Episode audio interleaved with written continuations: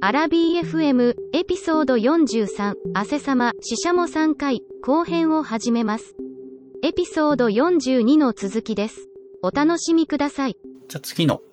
次のってどこだ？えー今は3月のライオンについては、だいたい話していたぐらいですよね。まあ、せっか。くなんで、そう、未完作おすすめで、さ最初ちょろっと多分出てきてたベルセルクとかの話を聞くのがいいんじゃないのかな、ちょっと思ったんですけど。どうですかね？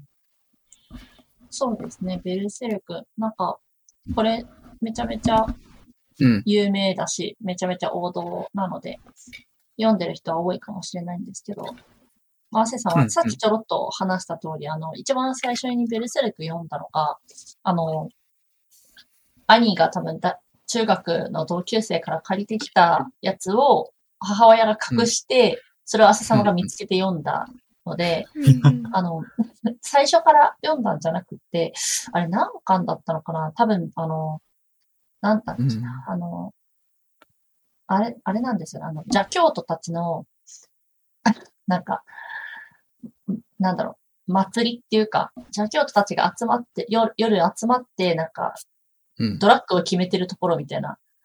あ、そこからですか？結そうそう構、第、第あそこ2部とは言わないけど、はいはい。後ろの方っすよ。よね。そうなんですよね。あの辺だったんですよ。一番最初に読んだ巻が。えーで、途中からだから、そう、な何の話かも全然わかんないし、しかも、アセ様もその頃多分小学校高学年か中学校入りたてぐらいだったんで、む結構、まあなんか難しいっていうか、なんかわかんなかったんですけど、ただ、その、今まで読んでた漫画に比べるとかなり絵の圧がすごいなっていううんうんうん印象で、あの人すごい書き込むじゃないですか。はいはい。そうですね。それで有名ですね。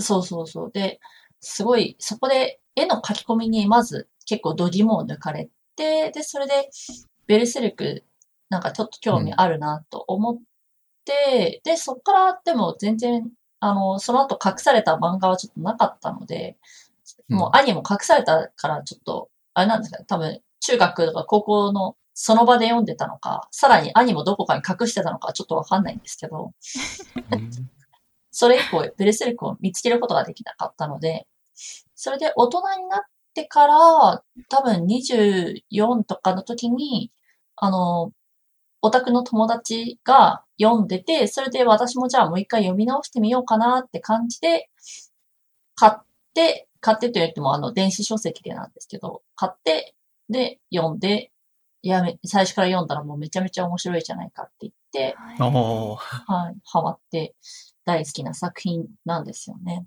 なんか、まあ、そのおす、おすすめっていうか、その時読んでたオタクの友達も不女子だったので、その子も、なんていうんですか、不女子って、まあ単純に、あの、男子、お男性同士の恋愛が好きうんうんうんな人もいれば、ああいうなんか男の人同士の複雑な感情みたいなのが好きな人結構多くて、汗様も結構そういう複雑な感情が好きなタイプで、あの、もなんだろうな。まあ、ライバルとか、なんか、なんて言うんだろう。その、まあ、ベルセルクの、その主人公と、うんあと相手の男の人も、まあ、ライバルじゃライバルだし、まあ、なんか復讐の相手じゃ復讐の相手みたいな感じで、結そう構ですね。そうそうそう、複雑な、お互いの、でも、お互いに大切な人みたいな、そういうかなり複雑な関係性だと思うので、うん。その点で、まあ、まあ、やっぱり横島の気持ちで読んだんですけど、最初は。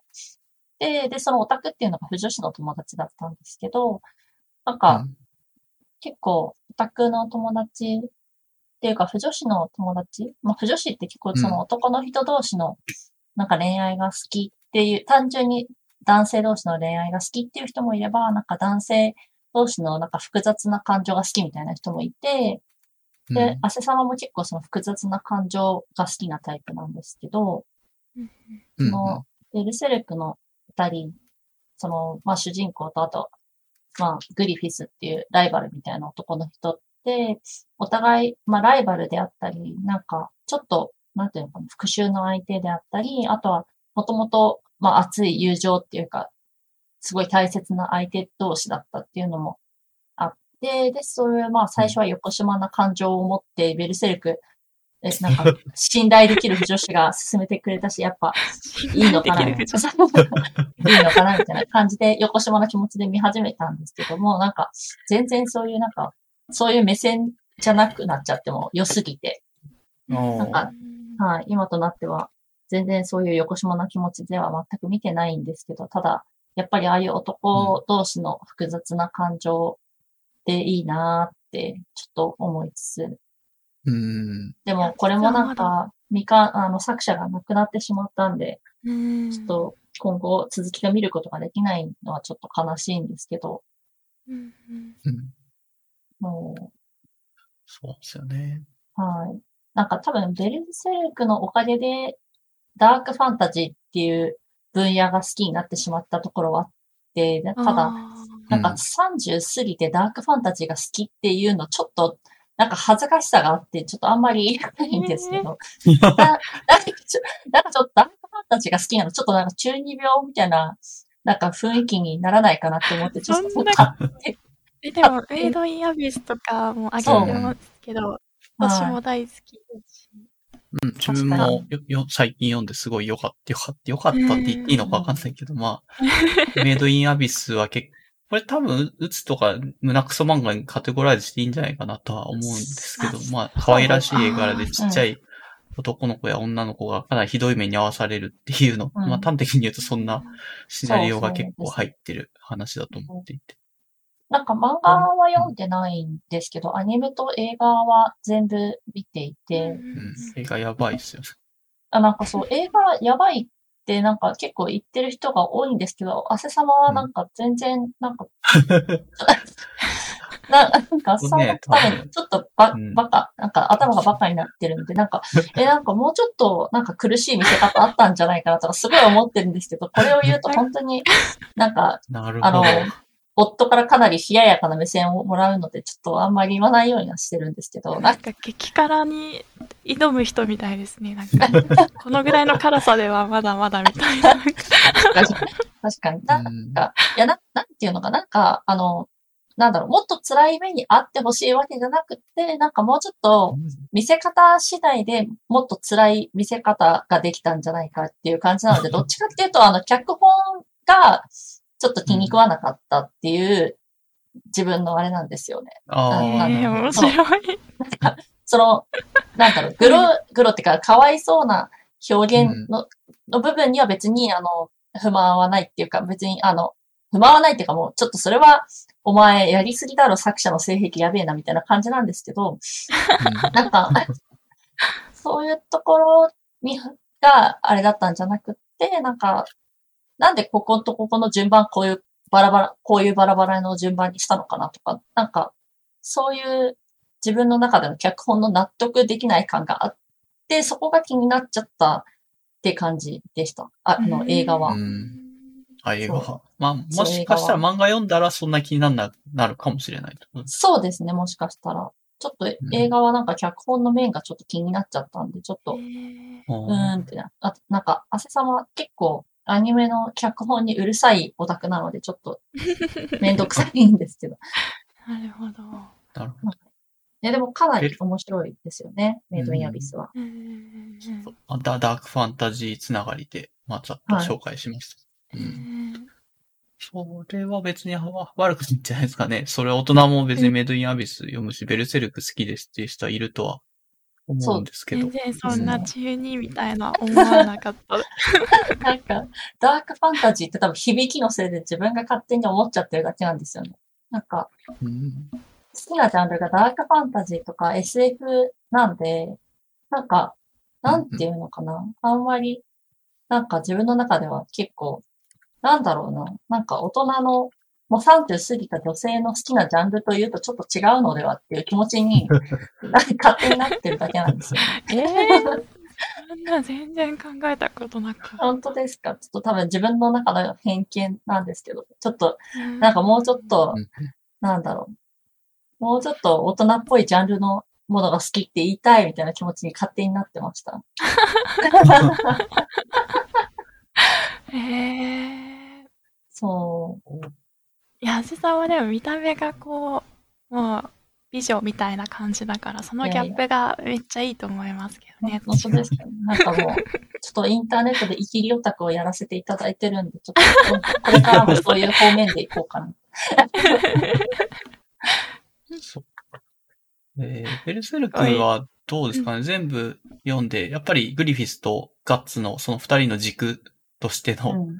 ところとか、その感情の揺れ動きみたいな、うんうん最初一緒に、まあ同じ隊で、隊軍団、うん軍団というか、団か、団で戦ってる仲間だったじゃないですか。はい戦友みたいな。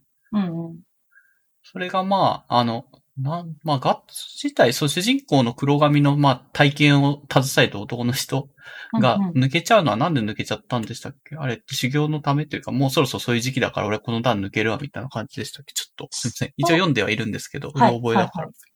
そうですね。なんか、確か、なんか、汗さんもその辺、ちょっとがっつり今思い出せるかって言ったら微妙なんですけど、まあでもなんか多分、その自分は今まで傭兵でやってきているので、そのずっとその鷹の段に、あの、居続けるのは自分らしくないみたいな感じだったんじゃなかったかな。なんかもっと強くなりたいっていうか、そういううん。自分磨きみたいな感じで鷹の段を抜けるっていうのだったと思いますね。で、そこで、なんかグリフィスが抜けるなみたいな感じで一騎打ちを挑むみたいなね、感あ、じそうそうそう。思います。そうですよね。で、その一騎打ちでもあっさりうんグリフィスが負けちゃって、うん。うん。またそこでグリフィスの闇が一つちょっと 生まれてしまそううという。グリフィスでも、タイの一人がいなくなったぐらいでって言っちゃダメなんだけど、まあ相当大事な傭兵というか、そのタイの本当に大事な人、一人が抜けちゃったことがやっぱりすごいショックで、急にやっぱり精神的にわーってなっちゃってっていうのがあるんですよね、多分。もうどうでもいいや、みたいな感じになっちゃってましたもんね。そう、そうですね。なんか、でも、後々のひその表現でグリフィスは、なんか、お前だけだったみたいな、お前だけが俺の理解者だったみたいなことを言っているので、本当に多分、グリフィスにとってはガッツは唯一同じ目線に立っている人だったんでしょうね。それまではやっぱり自分と同じ目線に立ってくれてる人がいなくって、やっぱり自分、なんていうの、トただのトップみたいな、まあ、うん。天、しゃなんていうんですか、天才、だから孤独な天才みたいな感じはいはい。だったんだろうけど、そこで同じ目線に立ってくれるガッツが現れたと思ったら自分の前から去ってしまって、しかもそれを止めようとしたら自分の力が及ばなくって止められなかったっていうところで、まあ、しかも、あれですからね、キャキャスカももともとグリフィスに憧れてたのに、最終的にはガッツに、まあ、取られるというか、ガッツ。ああ、そっか。そうそう。うん。の、そういうのもあって、なんか、全部、なんか自分の大切なものが失われてしまったみたいな雰囲気になってしまって、ちょっと自暴自棄になって、まあ、姫にとんでもないことをしてしまい、うん。どんどん自分の自尊心みたいなものが、なんかなくなってしまったという。ところですよね。そうですね。あそこの展開は、確かに、うんやっぱり、二人の感情というか、相手に対する思いみたいなのが、まあ、行動としてすごい如実に出てきてるので。うん。うん。まあ、あと、セクグリフィス自体が、まあ、あの、なんだろう、あんペリペリドットだっけ？あ なんか変な目みたいな、はい卵みたいなやつ。はいはい。ヘリ、あれ、はい。あれで結局人外の契約を交わしちゃうじゃないですか。そうだよね。職が起きますよね。そう。神様になるために。まあ、ちょっと下山さんがどこまで読んでるかわかんないけど、あまあベルセル本当にクの最初の方しか読めてなくて、あの、読もうと思っている作品の一つなんですけど、ちょっと長いのでね、なかなか手を出せずにいたんですすが、ね。ちょっと今回のね、長谷沢の話を聞いて読まねばなと思いながら聞いてます。絶対面白いんだろうなっていうのはもう、あの、わかわかってるというとあれだけど。なんかすごい因縁、因縁をずっと最初は描いてる話なんですよね。なうんん、うんなん、主人公最初大きい刀持ってよくわかんないモンスターと戦うところら辺から始まるじゃないですか。うんうん。そうですね。なんで、そんなことを、夜夜になるとなんでよくわかんない化け物みたいなのが主人公を襲ってくるようになっちゃったのかみたいな。首の後ろに謎の、なんだろう、入れ墨というかすごい傷みたいなのが刻まれてるけど、あれは何なんだろうかっていううん多分スタートを、まあ、読者として抱くんですけど、その理由みたいなのを、その後で結構、どれぐらいだろう、数、10巻くらいかな、かけて描いていくっていうのが結構、まあ、ベルセルクの大事な部分の一歩。で、その中で、あの、グリフィスっていう、あの、もともと同僚というか、一緒に戦争行くための、まあ、団長みたいな、すごい綺麗な、かっこいい団長がいたのと、その無才男のすごい体験を携えてたガッツって主人公の黒髪の、まあ、ムキムキマッチョな男の人っていうのの関係性っていうのが、まあ、すごい、まあ、なんすかね。あの、不女子目線でやれなくカップリングできなくもなさそうではあるけども、それ以上にやっぱり、なんすかね、つながりが濃いから、あんまそこま、そういう風にならないって感じだったんですかね、うん、さっき。そうですね。なんか、一応、あの、ちょっと横島な、あの目線で同人誌あんのかなと思って検索したことあるんですけど、ほとんどないですね。うん、あ、そうなんだ。はい、ないですね。あんまりないですね。まあそもそもベルセルク自体男性人気が高い作品っていうのもあるし、うん、あああいうなんていうんですか、ダークファンタジー的な作品ってあんまりなんか女性向けっていうイメージがあんまりないというか、男性の方が人気が高くて、で、ちょっとグロテスクな描写とかがあるので、やっぱり女性があまり読んでなかったりするのもあるし、まあ、あとはそもそも、あの、画力が間に合わなくって、うん、あの二人を描写できる画力の持った人が同人誌書けないっていうのはある、うん、と思いますね。なるほど。確かにね。うん、作者の人って、あの、まあ、ちょっと、あの、去年かな、一昨年かな、なんかお亡くなりになったタイミングでよく言われまあ、その前から言われてたのは、こんだけ書き込んじゃってたら、漫画は絶対終わらせられないんじゃないかってずっと言われてて、うん、まさしくその通りになってるっていう。いや、だから、ね、うん。いや、なんか。昔から言われてましたよね。ね、言われてましたよね。私もずっとそれは危惧してたんですけど、ただ、こんな早いと思ってなかったっていうか、うん、なんかもうもうちょっとね。そう。もうちょっとい進んだところで、もう作者の方も十分な年齢になったところで、うん、まあ、お亡くなりになって、ああ、やっぱり終わんなかったよねって悔しい気持ちになるのかなと思ってたら、うん、思いのほか早くに、あの、そう、ご逝去されてしまったので、なんか、え、今じゃないだろうみたいな気持ちになっちゃうっていうか、もっと、もっと生きてくれよみたいな、なんか、苦しさというか、歯がゆさみたいなのがありましたけどね、かなりいい作品なだけに本当に惜しい人を亡くしたなといった感じでしたね。そう。いやー。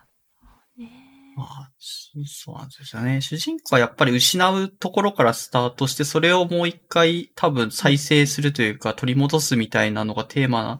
で、ようやくちょっとずつ取り戻せてきたかなって思ったぐらいが多分最終巻というか、まあ多分もうこれ以上読めないってとこになっちゃってるから、ちょっとまあ幸せになれずにもう話も誰も書けないしなっていうのが残念だなとは思いましたね。ねうん、なんか、グリ、グリフィスとガッツの関係性が最後どうなるのかとかは、すごい気になりますよね。なんか、でも、あれなんですよね、そのベルセルクって結構言われてるのが、あの、デビルマンの影響を結構受けてて、ああ、確かに。うん、そう。あの、ちょっと言うとあれですけど、なんかその、なんていうのかな、女性の体をなんか串刺しにした奴らが、なんか追いかけてくるみたいなところとかも結構、はいはい。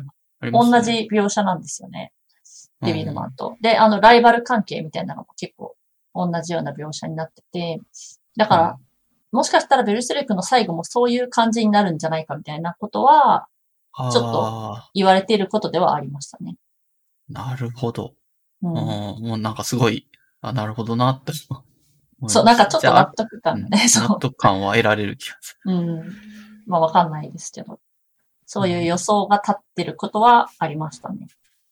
うん、まあ、あれも伝説的な作品だから、まあ、うん、やっぱ完結した上で、あの、デビルマンはそれなりに名作って言われるとは思うんで、あの最後はすごいっていうのが多分あるから。うん、ベルスルグもね、ぜひ 最後まで描いてほしかったですけど、まあまあそこはって感じです。そうですね。うん。あと、もう一個挙げていただいてるみかんのこれっていうのは、なんてあ、はい。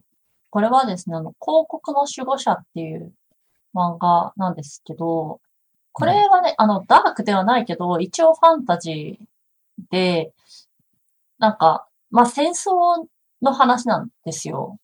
うんで別に、あの、暗いとかは全然ない。ただ戦争を、なんかその戦略とか、なんだろうな、戦争の戦い方みたいな話。なんていうのかな、戦記物って言ったらいいんですかね。アルスラン戦記じゃないけど、戦記物みたいな感じの作品で、もともと、あの、す小説なんですよ。なんですけど、その小説の作者が亡くなってしまって、で、うんあの、漫画の方も、その作者死亡に伴って、ここまでで打ち切りみたいな感じで、これ以上読めなくなってしまったっていう未完の作品ですね。あ、さ、同じ作者だとシュトヘルは完結してるのがはいはいあるんで。すけど、ありますそっち、そっちじゃなくてこっちの方が、まあ、シュトヘルも読んだけどって感じですか？いや、シュトヘルは読んでないんですよね、私。なんでないのなるほど。そうっかこの広告の守護者のなんか話の設定とかがすごい好きだったんで、それを読んでた感じです。シュトフェルは読もうと思って、ずっと経ってまだ読んでないみたいな感じです。ああ、シュトヘルもすごいいい話では面白かったから、本当ですか？勝手にシュトヘルの人だと思ってたけど、そう、そうか。こ こっちの方が、で、あと今、この人亡くなったんだっていうのを、この今知ったって感じなんだ。あ、そうそう、あの、佐藤大輔、亡くなったんですよ。あの、でもその方は、あの、今までもいくつか名作を出してますけど、本当未完の作品ばっかりなんですよ。最後まで書かない人で、それですごい一部界隈からはもうなんか、クソ野郎みたいな感じで言われてます。未完ばっか書きやがってみたいな。でも、作品自体はすごい面白いから、みんなすごいムカついてるんですよね。最後まで書いてくれよ、みたいな。なるほどね。確かに生殺し感が、読者としては。作品は面白いから、最後まで書いてくれ、みたいな。クソーみたいな感じで結構言われてましたけど、結構その方も早く、まだ50代とかで多分亡くなったんじゃないかな。ああ、なるほど。結構、はじゃあちゃんと亡くなった上で未完になってるっていうのを挙げていただいてるって感じか。私挙げたこの二つは多分作者亡くなってないんだけど、多分書くことはなさそうだな。もう多分10年ぐらい書いてないぐらいな。井上武彦さん、まあ、スラムダンクで有名なんですけど、はいはいそれが宮本武蔵を描いたっていうので、バガボンドはい。なんですけど、で、今多分37、8とかそれぐらいかな、なんか、まで続いていて、えーっと、途中なんですよ。端これ途中的に言うと。、途中なんですね。はい。完結してないんです。そうなんですね。汗様もこれ最初の方読んでたんですけど、うんなんか、あの、高校時代に読んでて、で、あの、大学入っちゃって、その友達に会えなくなったから、ちょっと借りれなくなって、そこで読むのやめてたんですけど、うんうんあわかるわかる10年くらい書いてないんですね、これ。あ、そうですね。えーっと、最後に出たのは2014年だから、すみません、10年は言い過ぎなんですけど、あそうなんだ7年ぐらいはもう、一切、井上武彦さん自体生きて、まあ他に漫画描いたりは多分して、まあイラストとかが多いかな、最近はあるんですけどバガボンド自体はもうリリースできなく、連載はずっと救済し続けてあっちゃってるんで。あそうなんだうんはい。で、これは、もねうん。まあもう、読者として何も言えない。うん。リアル、うんリアルも書いてたじゃないですか？あの、リ車椅子アルはまだ続いてる方かなとは思います。なるほど。あっちはまだ続いてるんですね。そうそう。リアルはちゃんと最新刊が去年の冬ぐらいに出てたりとかするんで大丈夫。あまだ年なる1ペースぐらいでは出してる感じなんですけど。はいはい。バガバガボンドはちょっと、ドはちょっと、ただ、結構好きなんですよ、バガボンド。あの、名、面名台詞みたいのが多くて。はい、はい、はい。うんうん我が県は、な、なんだろう、なんか剣がなくても戦える人とか、まあまあそういう、すごい名人みたいな話がいっぱい出てきて、なんだろうね、剣豪の精神性というか、天下無双って何なんだって哲学みたいなのを始めたりとかして、でうんうん、宮本武蔵の、まあこの主人公のバガボンドじ、宮本武蔵自体も途中で畑仕事始めちゃったりとかして、あの剣を振らずに畑、畑を耕す方がどんだけあの大変なのかみたいな農民の人から説教されたりとかして、あ畑耕してる巻とかが、まあ、その1個前の巻、36巻とかだったりとかして。うん。まあ、個人的になんとなく見てるのは、原作もあるし、別に原作通り書くことはできるんだろうけど、あの、出てくる登場人物のなんか哲学というか精神性みたいなのが、うんうん作者が描ける限界を超え始めたんじゃないかなと思ってて。ああ、あなるほど、なるほど。うん。まあ、やっぱりなね、自分の身の丈以上のものは描けないんだけど、描こうとし、まあ多分井上武彦さんが描きたいと思っている、その精神性みたい、とキャラクターの精神性とか哲学みたいなのって、なんかだんだん、あの、限界突破し始めたがゆえに、書く人自体はすごい苦しくなったんじゃないのかなってなんとなく思ってあだんだん、だそういう意味では結構限界スレスレまでかなり頑張ってるなっていうところまででは読めたんですけど、それ以降はまあ続いてないっていうのもまあ、これを続いてさらに上に上に行って描くの辛いだろうなと思って。うん。うん。ーなるほど。まあ、そんな漫画があって残念だけど、まあ多分出ないんじゃないのかなって思っているけど、まあまだ生きてるんで希望はあるみたいうんううんん。だかハンターハンターみたいな待ち方になっちゃいます。な。そう、あげるんだったらハンターハンターも全然ここで入れたいぐらいですけどね。そうですね未完食になっちゃったあれは多分7年、なん、5年？わかんない。ハンターハンターまだ出てる方でしたっけ？最新いやー最後なんかだったかな。アセ様はあの作品を最初から絶対終わらない気がしてたんで、読んでないんですよね。今読み始めても損す損するなみたいな。これ賢いっすね。賢い。そう。本当そうなんですよ。完結したら読もうかなみたいな感じで読み始めてないんですよ。アニメはちょっと見ましたけどね。ああ、そうか。2018年に一応、18年ですね。はい最新刊が36巻36の巻ハンターハンター出てるんですけど。まあ、ジャンプがもう3年以上ぐらい救済していて、なんか話によると YouTube かなんかで感謝の政権好きって言って、まあ一応この漫画の中で、あの、ね、ネテロ会長っていうのの若い時に、あの、1日1万回政権好きするっていう修行のシーンみたいなのがあるんですけど、はいはい。で、それを真似して、な YouTube で、あの、ハンターハンターが始めるまでに政権好きを1日、あ、なんだ、今は1000回とかしてるのが、最初1万回やってたんだ、やろうとしたんだけど、やっぱ体が持たなくて無理だって言って、多分1000回とかになってると思うんですけど、それが、最初スタートした時はやっぱりそんなに政権好きも月が上手くないというか、もう3年以上政権好きしてるから、最近見ると音が違うみたいな感じでえ、すごい。すごいな、その人。ジョーク企画で始めた YouTuber みたいなんですけど、まあ、この富樫先生の救済のおかげですごい月を放てるようになってるっていう噂になってます。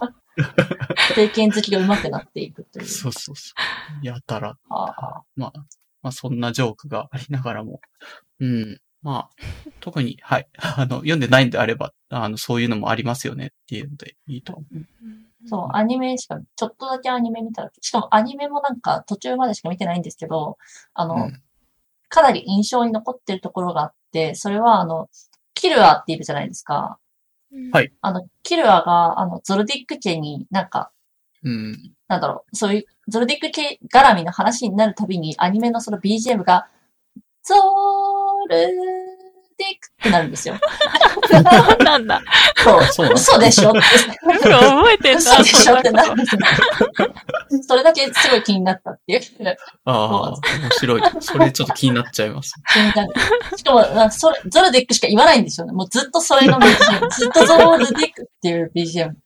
えー知らなかった、そんなのがあるそれ知らなかったアニメ見てないから。見てください、ぜひ。それ、ゾルディックを聞くためえ、に。もうそこ気になってしょうがなくなっちゃいそう。そう。まあ、それで笑っちゃって、本編があまり出話に入ってこないっていう。ああ、面白い。と、はい、確認しときます。じゃあ、えっ、と、すいません。まあ、ちょっと次と、まあ、多分古いやつは飛ばして、完結済みの短編おすすめで書いてくれてる話を聞いても大丈夫ですかね。あぶしゃもさんかな、そうですね、ちょこちょこ、えっと、まず、夢中さ君にっていう、あの、女の園の星？うん。あ、はいはいはい。アラビーさんうん読まれ読んでます、読んでます。あの方の短編集ですね。なんか最初にそれ読んで、うんなんか、え、めちゃめちゃ面白い人出てきたって思って、その後、出てる単行本全部買ったんですけど、なんか、なんかすごい、なんだろう、シュールなわ、シュールって言うとなんかざっくりしてますけど、うん、なんか、もうし、なん、なんて言えばいいのかな。なんか、すごい味のある漫画。なんだろう。なんか何に似てるとか言いにくいけど、でも動物のお医者さんとか好きな人は好きなんじゃないかなってあ思いますね。あ。まあやっぱり主人シシュールだ。そう、シュール。主人公の熱量がないってことですかね。いや、なんか、あの、女の園の星の星先生、ちょっとアラビー酸味があるなって。ああ。はい、私の中の、、そんなドライ？僕。あの、まあ、なんだろうな、あそこまではいかないかもだけど、ちょっとアラビーさんっぽいなって思います。なるほど。どうだろう、他に読んでる人いたらちょっとコメント欲しいですけど。なんか、この人の。作品、ちょっと、あれにクロマティ高校みたいなノリ。ああ、懐かしいクロマティ高わ校。かりました、わかりました。あの、ゴリラとかロボットが出てくる学園のギャグ漫画の話ですよ。フレディとか出てくる。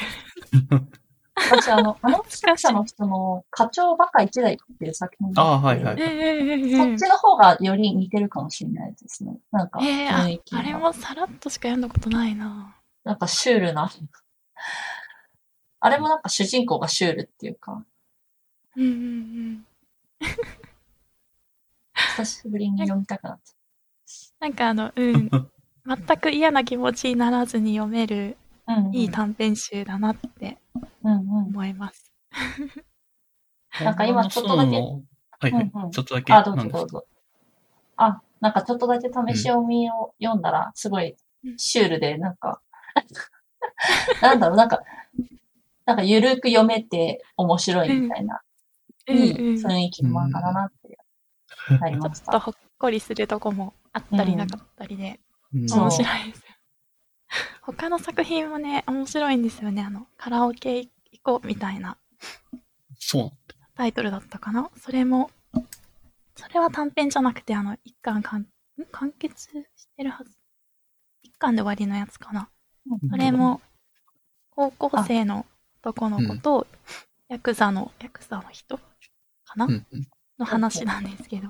うん、これもすごい面白かったんで。えー、ちょっと読みたくなります。あごめんなさい。その人の。あ、この人の作品、全部面白かった。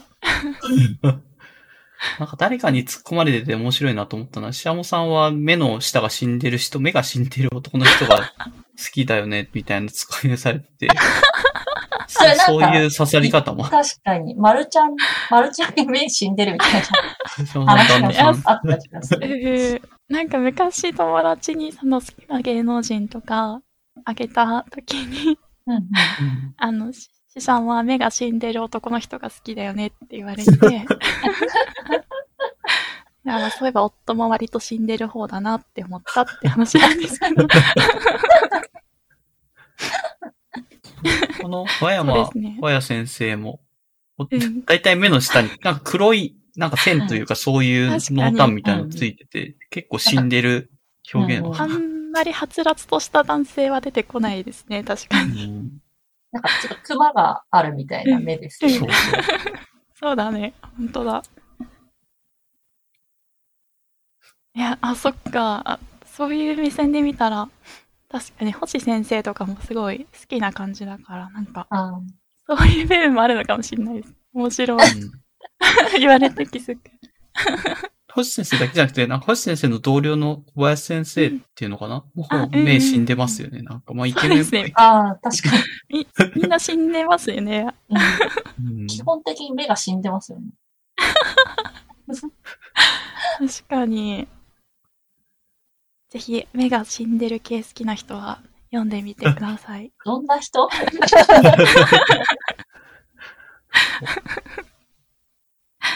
目が死んでる作品でね、おすすめがあれば、しもさんまでお願いします。ああ、それもぜひぜひお願いします。相当狭いじゃん。うん。で、次のが、えっ、と、虫と歌とは、あれか、えっ、と、宝石の国の人ですね。これ確か短そうです、編で。そうです。なんか、あの、2冊あって、25時のバカンスっていうのと、虫と歌っていう。これ、汗様もすごい好きですってそう、おそうなんです。言ってましたよね。うん。はい。いや、いいなんかですよね。すごい綺麗で、うんうんこれはぜひ、ちょっと紙でもうん読んでほしいなって感じの。結構表紙とかもね、すごい凝ってて綺麗なので、うんうん。イラスト的な目線で見ても楽しめると。結構その、昔、出てから何年経ってんだろう、これ。25時のバカンス、2011年って書いてありました。ああ今手元にあるね2012年って書いてあるから、まあ、だいたいうんうん10年ぐらい前ですね、どっちも。そう、結あ、構大前に読んだに読んだ気がしますね。そうだね、うん私もそんぐらいだと思う。なんかすごい昔に読んだのに、たまにこの漫画のワンシーンが浮かんできたりとかする、うん。するんですけど、うんなんかそのぐらいイラストのインパクトがうんうんあります。すごい綺麗なシーンがいっぱいあるので。うんうんうんなんか、この人の作品もちょっとなんていうか、SF チックというか、うんうんうんちょっとあんまりザ少女漫画って感じじゃないじゃないですか。全然違いますね。ね、違いますよね。なんか、すい。ごい斬新な切り口で漫画を描いてるので、あの、宝石の国もすごい面白いけど、この短編集もかなり面白いから、ぜひ読んでみてほしいですね。うんいや、本当にこれはおすすめ。うん。あれ、宝石の国アニメ化もしてるし、そこそこ読んでる人も、まあ、多いのかな。うん一応完結はまだしないんでしたっけ？これって。ま多分。だしてなかっしてないんじゃないかかな多分。うん。結構謎は明らかになってきてるような気はしたけども、まだ終わってないですよね。ね。確かまだ終わってないはず。結構間隔長いですよね、出るまでが。うんそうですね。年一で出たらラッキーぐらいの感じですよね。うんううんなんか、こそうでもの、あ、大丈夫ですか？あ、ごめんなさい。その、25時のバカンスの方も、ちょっと、宝石の国の前身じゃないけど、うん。なんか、体が貝、貝殻？あ、はいははいいはい。はいはい。あったりとかありました、ありました。その、そう、その貝殻になった体が割れるシーンとか、すごい綺麗なので、あの世界観好きな人は楽しめるんじゃないかなとは思います。うん。すごいですよね。この短編は、どういう、なんだろうな、発想、発想がまず思いつかないし、なんか、うん不思議ですよね、すごい。うん、どっから思いついてんのかなって思いますよね。この人のアイディアというか。うん。そう。なんか、すごい、すごい不思議です。なんか、どこからこういうお話ができるんだろうって、うん他にない漫画だなっていうのは、う。うんん。えー、虫と歌もね、不思議な話がうんいっぱい。ううんん。こういう。そううんまあなんか、努力してたどり着けない何かみたいな感じはそうでありますすね。うんそなか、うんですね。ちょっと異質な感じ。センスっていう感じがうん。しちゃいますよね。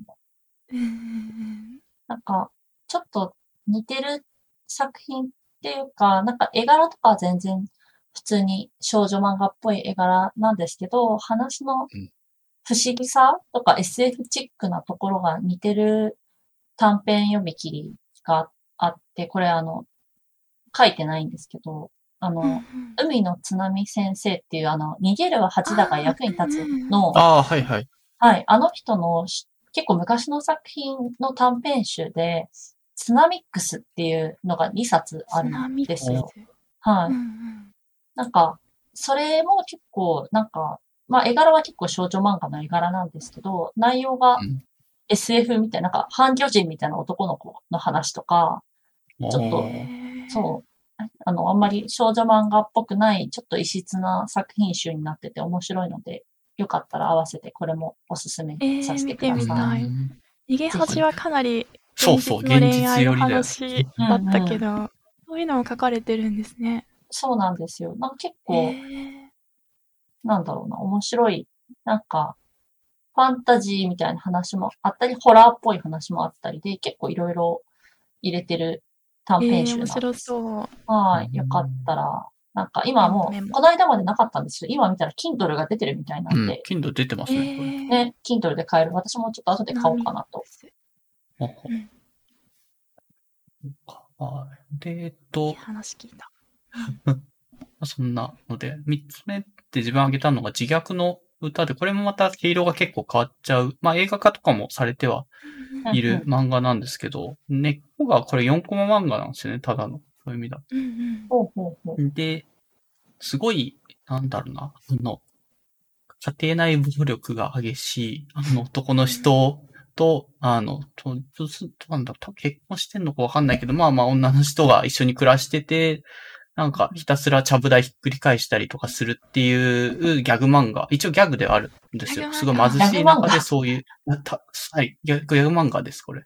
あ、そううなんだ。なんか辛いのかと思って手出さなかったんですけど。ああ、ギャグ一応ずっと、そうですね。あの、4コマで完結型のギャグ漫画がであるというの。が認識としてあってよくて、その上で、で、これのすごいなと思うのが、あの、ただの、そういうちょっと家庭でなんかちょっとやんちゃしてる男の人とかそういう貧しくてちょっとかわいそうな女の人をギャグテイストに見るだけの4コマなのかなと思ったら、その4コマ漫画から最後すごいなんか人生とはみたいな話つなげてきたんですよ、この人。えーへー今、試し読みしたら本当に全部ちゃぶ台返しててびっくりした。すごい、この、あの、4、4コマに1回絶対ちゃぶ台を返してるんですよ。そう。ただただこの女の人が辛い思いをしている。まあそういうギャグテイストに最後書いてるっていう、まあそん、そういう話であるんですけど、なんかだんだんこの女の人の人生の物語みたいな、高校時代の友達とのあの話みたいのがちょっとずつ最後の下巻の後ろに行くに従って徐々に差し挟まれてって、っていうので、なんか最後人生を語りはじ、4コマでそこまで行き着くのすごいなと思って、結構うん。なんか上巻からは想像がつかなかった。下巻の終わり方までつなげていく。のなんだな、そこら辺の、なんか4コマって若干もう、あの4コマギャグって、あ、そんなもんだよねっていう、みんな多分限界値みたいなのがあると思うんですよ、4コマの。それをかなり超えてったというか、あ、こそんなとこまで最後描けんだっていうところまでなんか描いて、人生には意味があるみたいなところまでこう、最後前向きな、かなり感動するような終わりと方までできちゃうっていうのは、びっくりしたので、短編ってといえば自虐の歌はちょいちょい思い出すし、うん。これはすごい。いぞと、なんか読んでた時はすごいぞって思いましたね。2巻で終わりなんですね。あ、そうですね。上下巻で終わりのえー短いやつなんですけど、ちょっさうん、上巻だけだといまいち面白さわかんないかもしれないですけど、まあ徐々にうん全体像が見えてくると、じゃあ最後のとこまで行くとすごいなる漫画かなとうんうん思います。はい。読んあともう一個、短編のおすすめでいくと、ペッ、ペットっていうのがあって、これは、あの、さっき進んだイムリの作者の人があー4、前後巻ぐらいで短いのも書いてて、これも、まあ、本当ギミックの勝利だなとは思うんですけど、なんか人の心の精神世界みたいなものを、なんかちっちゃい時の思い出とか、なんかトラウマみたいなものってみんな、まあ人によってあったりするじゃないですか。はい。で、人の、その心の精神世界に入っていって、そこのトラウマみたいなところをいじると、その人が壊れちゃうみたいな描写があったりとかして、まあ、うつあんまり良くない話というか良くない話もあるんですけど、なんだろうな、結構そのトラウマを守るにはどうしたらいいのかみたいなのを、なんだろう、子供に対して人に自分の一番大事なものとか、そう、トラウマみたいなところは鍵をかけておいて絶対入れちゃいけないんだよ、みたいな、そういう描写とかが精神世界の中で、この、なんなんですかね、登場人物が語ってたりとかしてて、うん。まあ確かにあんまり普段意識はしないけど、そういう側面で人間のなんか気持ちの中ってあるだろうなっていうのを、まあ漫画の世界の中で、まあ映像化というか、まあ絵に絵にした形で描い描いてくれて、まあ5巻ぐらいでかなり綺麗に完結してるので、ううん。ん、まあ、すごい天才だなと思いながらすごいえ読んでます。う。ん解説聞くとやっぱ全部面白そうだなってな るなるな。うん。3はい人ともちょっと読んでる系統が若干違うのがまたいいですね。うん。そうでそれぞすね。れ被ってるとこもあるし、うん。うん、定期的に聞きたいな、おすすめ。確かに。になる。うん。まあ、ぜひ、喫茶、喫茶じゃない、スナック汗なんか、スナック汗、開いたら。うん。確かにいいですね。スナック汗でやりますか。いいね。で、次、ぜひ、うつ漫画を好きだと、汗様は最初のところで多分、自己紹介フェーズでも触れてたとは思うので、うつ漫画の書いてくれてるやつは、ちょっと聞いてみたいなという気が。ああ、そうですね。これも結構有名な作品なので読んだよっていう方は多分結構いるんじゃないかと思うんですけど、最終兵器彼女ですね。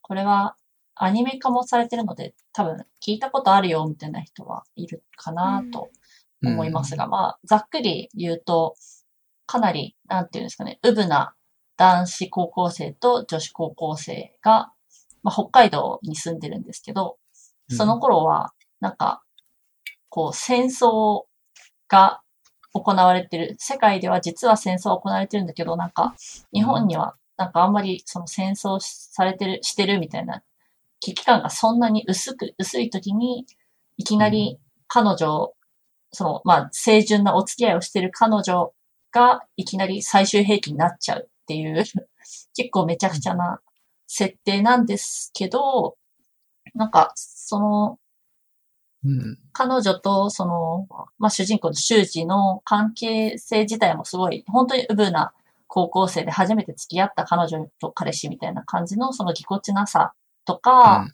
まあ、その、彼女がいきなり最終兵器になっちゃって人間の体じゃなくなっちゃったことのその後ろめたさとかがあっうん。で、なんか普通、なんていうんですかね、汗様みたいな結構気の強い女だったら自分が最終兵器になったら、うん。こんな、なんか、彼氏に申し訳ないとか、そういう気持ちはあんまりなかったかもしれないけど、このちせちゃんはすごい、その、彼氏のことが好きで、すごい相手に体を見られるのが恥ずかしいみたいな気持ちがあったりして、うん。そういう、なんていうの、ちょっと、なんかせ、本当純情というか、なんか、控えめな女の子なのになぜか最終兵器になっちゃったっていう、そのうん。ジレンマみたいなやつをうまく描いてる作品かなと思いますね。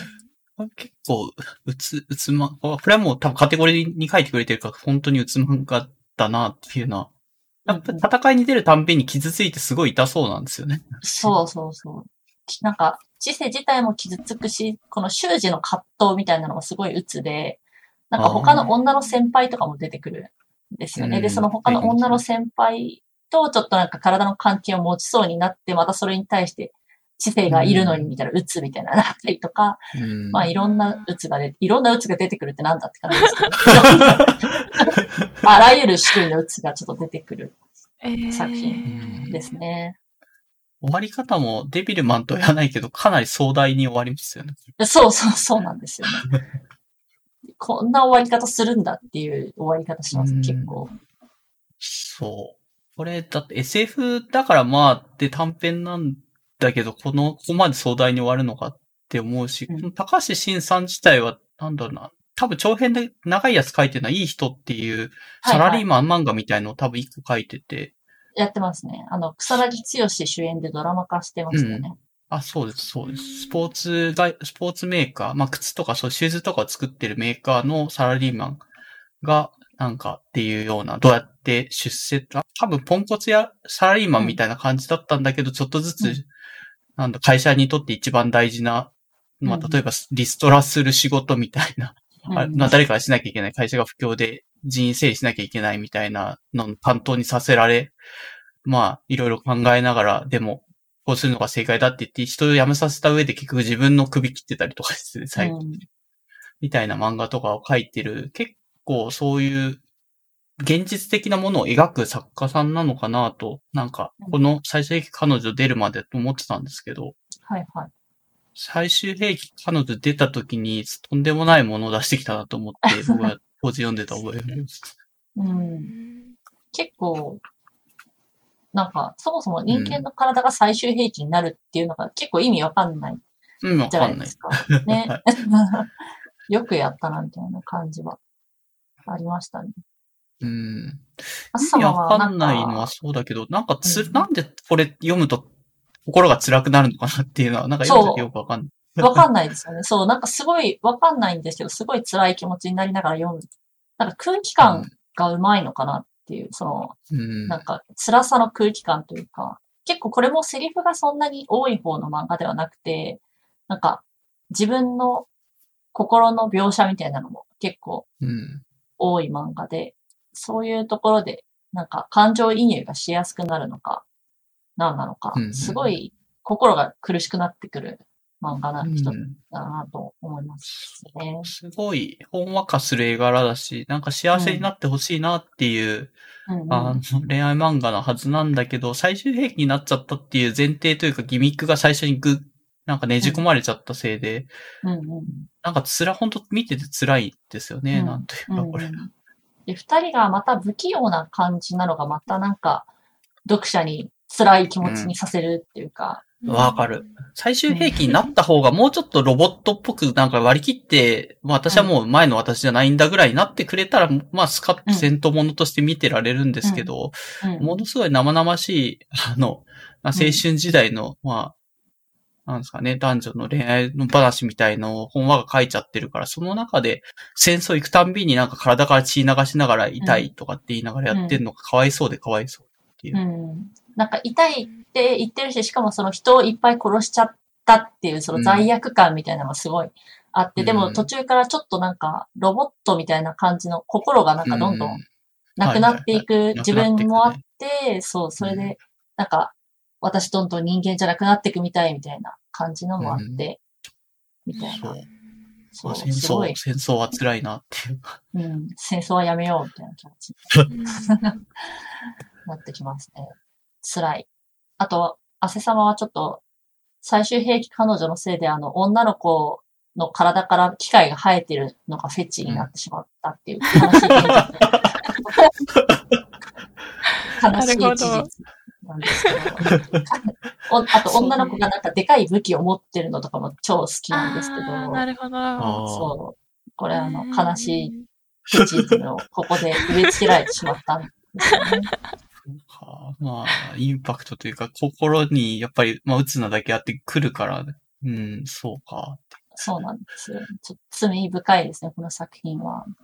うん逆に、この作者の方の次の、多分今も漫画描いてるとは思うんですけど、それ以降のやつはあんまり自分はピンと来てなくて、最近のやつまであんま終えてないんですけど、そこはどうですかね？なんかこれを読んでるとか。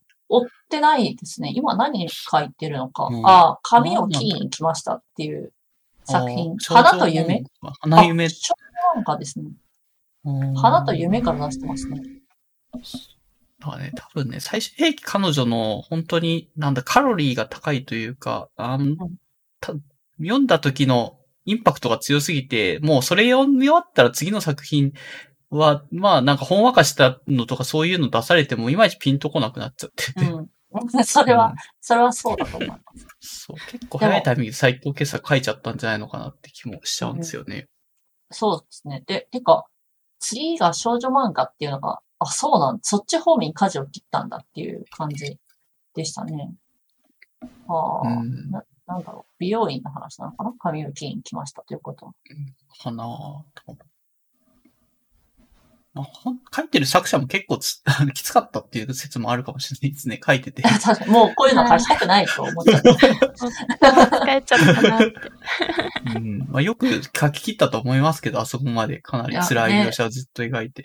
はい。メンタルやられますね、あんな。自分だったら。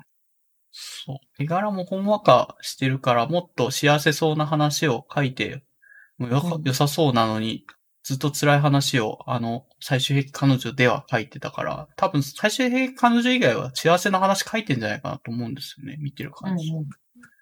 なんかでもちょっと怪しいですね。なんかこの髪を切りに来ましたの、今ページを、ちょっと Amazon とかで、ちょっと試し読みみたいなのしましたけど、なんか、美容師の男の人と訳ありの子供が二人で島にやってくるところから始まってるんで、なんか。全くの明るい作品かと言われたらちょっともしかしたら違うかもしれない。ちょっとエッセンスを感じますね、今。なるほどな。るほど。はい。そう。まあ、面白かったです。なんか、最終的に彼女は読んだけど、それ以降は自分も、なんかわかんないけど、すごいスッと離れちゃって、これ読んだらもうしばらくこの作者の、もうこれ以上出ないだろうみたいな気持ちが無意識であったのかわかんないけど、うんカズさんも似た感じだったのと聞いて、そうですうん、はいわかるなと。なんかもう、この人はもうここで、とりあえずいいかなっていう感じでしたね。ただ、この新しいこの紙を切りに来ましたについては、今 Amazon でレビュー、なんか星4.5ぐらいで結構高いみたいですね。はい。なんか、その、島に移住してから、なんか疲れたあなたの心に聞くあったかい物語みたいな感じなんで、まあやっぱあったかい系、これはなあったかい系なんだ。うつではなさそうですね。なさそうな感じがしますね。やっぱもう疲れちゃったんじゃないか。あんだけ書いたら確かにもう一生分うつストーリー書いたわって気になったのかもしれないですね。勝手に作者の声を代弁するなら。はい。もうもしかしたらなんか、そういう、そんなに辛い作品を書こうと思ってなかったのに、編集者とかのああいう話の流れで結局すごい辛い作品になっちゃったっていう、あれなのかもしれないですよね。もともとそこまで辛いのを書こうとしたわけではなかったみたいうん。な。いい人とかもだってね、そういい人も全然辛い話じゃなくて、普通にいい漫画。まあ、ちょっと、うんあの、引っかかるところはもちろん自分自身をクビにする終わり方とかであったりはしたんですけど、まあ、まだほんわかする話で終わってたんですけど、最終的に彼女だけ振り切りすぎちゃってて、これは。うん。ね、なんか、もう一つのジャンルみたいになっちゃう、ジャンルジャンル。うん。はいそれ連載当時読んでたけど、普通に読んでて辛かった覚えはある。うん。辛い。ああそこの、なんか内情は、なんかどっかで書いてあったら知りたいような話ですね。編集者が指導だったのか、作者自身がなんかちょっと気が触れてたのか何なのか。何が起きてこれを書いたのかっていうところはちょっと気になります。だな思いつくね、思いつくかもしれないですけどね、なんか。あの、破天荒な話の設定として、彼女が最終兵器になっちゃったらどうするんだろう、みたいなのをじゃあ描こうって言ったけど、まあそこまで鬱な話をずっと描くっていうのは作者か、まあ周りの編集者か何かしらのなんか力が働いてできちゃったようなかも、感じなのかなっていう。うんすいません。憶測ですけど。うん。まあ、そんなうつ漫画。で、私、うつ漫画1個あ、あ2個あげてんだけど、まあ、さっきメイドインアビスの話は一応、まあ、ちらっと触れたので、えっ、と、血の輪立ちの方を一応あげさせてもらっていて、これどうかな？どれぐらい読んでるか？これ、ちょっとリンク間違ってるけど。っ、も血の輪立ちは読んでないんですね。ああ、そっか。これは結構、これも鬱だなと思って、まだ連載してはいるんですけど、なんか毒親に育てられた、その息子がどんどん気を狂っていくみたいな感じの話になえって。おしみ修造ですか？これ。あそうです。あ。あわかります？わかります、わかります。あ悪のあ、花のはいはい、人ですよね。わかります。あ、そうそう、悪の花の人なんですけど、悪の花の時はまだ、あの、意識的に、うんなんだろう、そういう辛い話を書いて、まあこれも多分もそうなんだろうけど、なんかよりきついんですよね。悪の花の方はまだ、あの、作られたものみたいな感じがあるけど、こっちはなんか心の根っから、あの、読者の心をこうねじ伏せようというか、なんか辛い思いさせようとしてきてるような 感じがしてきてて、本当の、一応すごい美人のお母さんみたいな感じのが多分毎回表紙で出るんですけど、このお母さんがとんでもないサイコパスみたいな野郎で、本当に。え読んーですごい辛いんですよ。あー。なんか、一個前のハピネスでしたっけ？あの、はいはい。はい。一応、吸血鬼なっちゃうやつ？うん。うん。あん。まりちゃん。と買ったのに読み返してなくてあん。ま覚えてないん。ですけど、結構この方の作品苦手で、ああ。ちょっとメンタルに来る、いや、あの、面白いと思って買ったのが何個かあるんですけど、うんうん。あの、かなり、ちょっと辛い気持ちになるな、これってなって読まなくなっちゃったんですよね。悪の花もうん途中から見てないし、うん。確かにうつ漫画なんだろうなって気がしました、今。うん。まあそうだ。まあ一応連載して今、リアルタイムで、リ、はい、なんですかね、定期的にこう、新しい感が出てくるやつの中だとうん一番読んでて、なんか鬱っぽいなってこれ思いながら読んでますね。どういう終わり方に、今相当終わりの方まで行ってはいるんですけど、多分次次の巻で第1シーズン終わりみたいな、なんか第2シーズンあんのみたいな。あなんか今見てみたら、この小学館 e コミックストアっていうところで、3巻が、はい、3巻まで無料なのかな？丸ごと試し読みって書いてあるんで、うん、3巻まで読めそうな。そうですね。うつ漫画体力ある人には、まあ、大いにおすすめするんですけど、任せてください。ないと。つわものがいるな、ここ。あんまり、なんか、そういう辛いの読むのは辛くてちょっとしんどいなっていう人は多分読まない方がいいかなとは思いますけど、うん、個人的にはすごいずっと一巻から読んで注目してるんですよね、ここ数年。ちょっと。ど、どんだけ心をえぐりに来るんだというね、なんていうか。まあ、多分幸せな終わり方しなそうだなと思って、まあ見てはいるんですけど、うん、今のところ、なんか、救いがなつとなさそうです。うん。なんか、悪の花はちょっと読んでたんですけど、その頃に比べて絵柄がかなり安定的になった感じがしますね。うん、絵めっちゃ綺麗ですよ。え綺麗になりましたね。うん、昔はちょっとなんか荒削りな感じがあったんですけど。うん。いいですね。いい、いいですよ。まあ、あと同時並行で描いてるおかえりアリスっていう作品、まあ、これも結構、なんですかね、性を盗作させるような話なんですけど、これは一応逆テイストでまだ書いてあるんで、ちょっと性描写的なのがうってなるとかなくはないけども、こっちの方が多分まだ読めると思います。それは、なんかどんな話かっていうと、もともと同級生で3人幼馴染で男の子と同級生のもう一人の、あの、子と、あともう一人、あの同級生の女の子っていう、仲良し3人組みたいのがちっちゃい時いたんですけど、で、一人引っ越しで同級生の男の子の友友達が、えー、っと、田舎、まあ、親友がまあ、どっか田舎というか違うところに地方に飛んでいって、で、しばらくしたらその子帰ってきたんですけど、女の子になって帰ってきたっていうような設定なんですよ。で、もともと主人公は幼馴染の女の子、まあ可愛い女の子が好きだったんですけど、すごい金髪、身長が高いほっそりした美少女になった、まあ女じゃない過去男みたいなのが、なんですかね、一応女じゃないって本には言ってるんですよ。男を降りたんだっていう表現をするんですけど、うん、まあ、ノンバイナリーみたいな感じなのかなと思っていて、で、それがまあ、主人公に対して、なんだろうな、そんなに恋を寄せてないように見せても、なんか主人公はそれに対してなんか何かしらやっぱ気になるというか、若干、なんですかね、押し倒されそうになってるみたいな描写があって、まあ結局男対男ではあるんですけど、うん。みたいな話ですね。じゃあまあまだ読んでて、そこそこ明るい気持ちで読めるんで、まあ悪くはないか。うんはい。すいません。血の輪立ち経由で違う漫画も紹介しちゃった。なるほど。おかえりアリスの方はやっぱりちょっと悪の花の作者だなっていう感じがすごいありますね。なんか、うん、この人の結構性癖狂わせる系。うん、そうそう。ね。どんだけ性癖狂わせてくるんだっていう感じの投げ込んでくるから。ね。いやー、まあ、主人公の男のかわいそうです。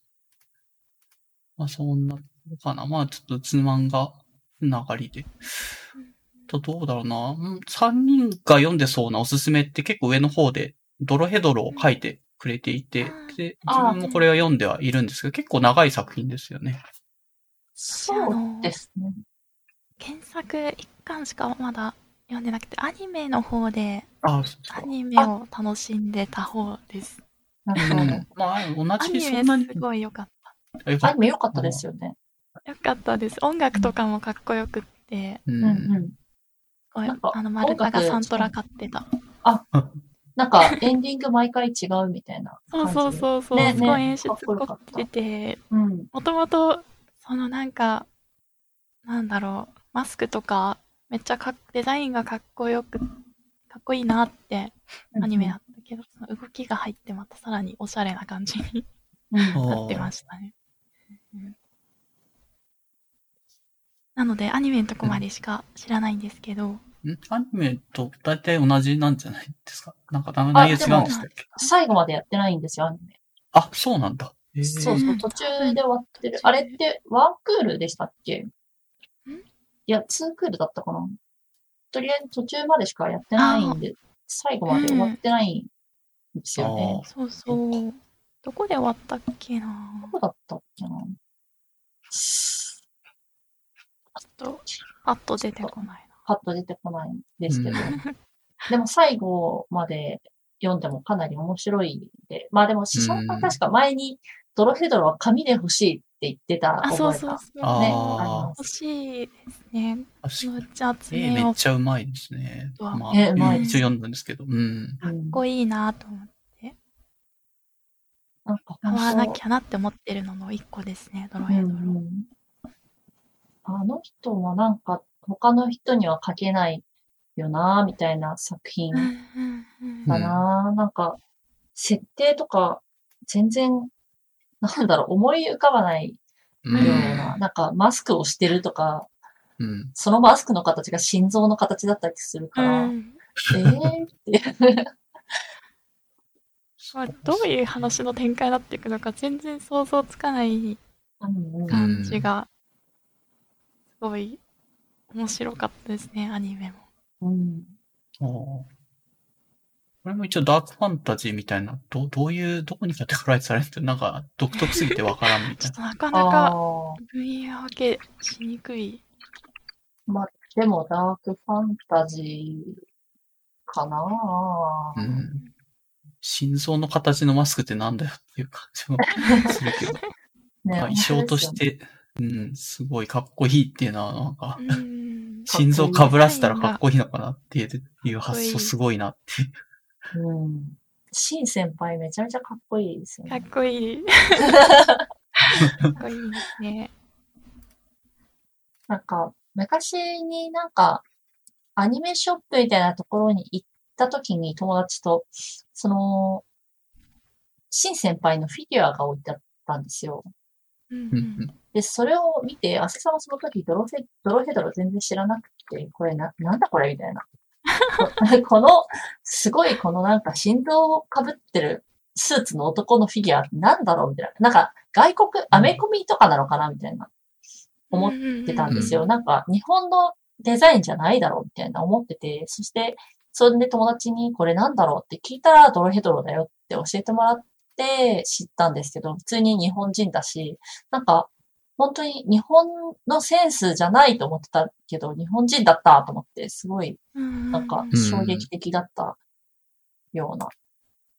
なんか、日本のなんか漫画って結構、なんていうのかな、かっこいいものをかっこいいという、なんかハンコで押されたかっこよさみたいなのがちょっとあるというか、スタイルとかもちょっとシュッとしてるみたいな感じですけど、シン先輩とか、あとノイちゃんとかも、なんか。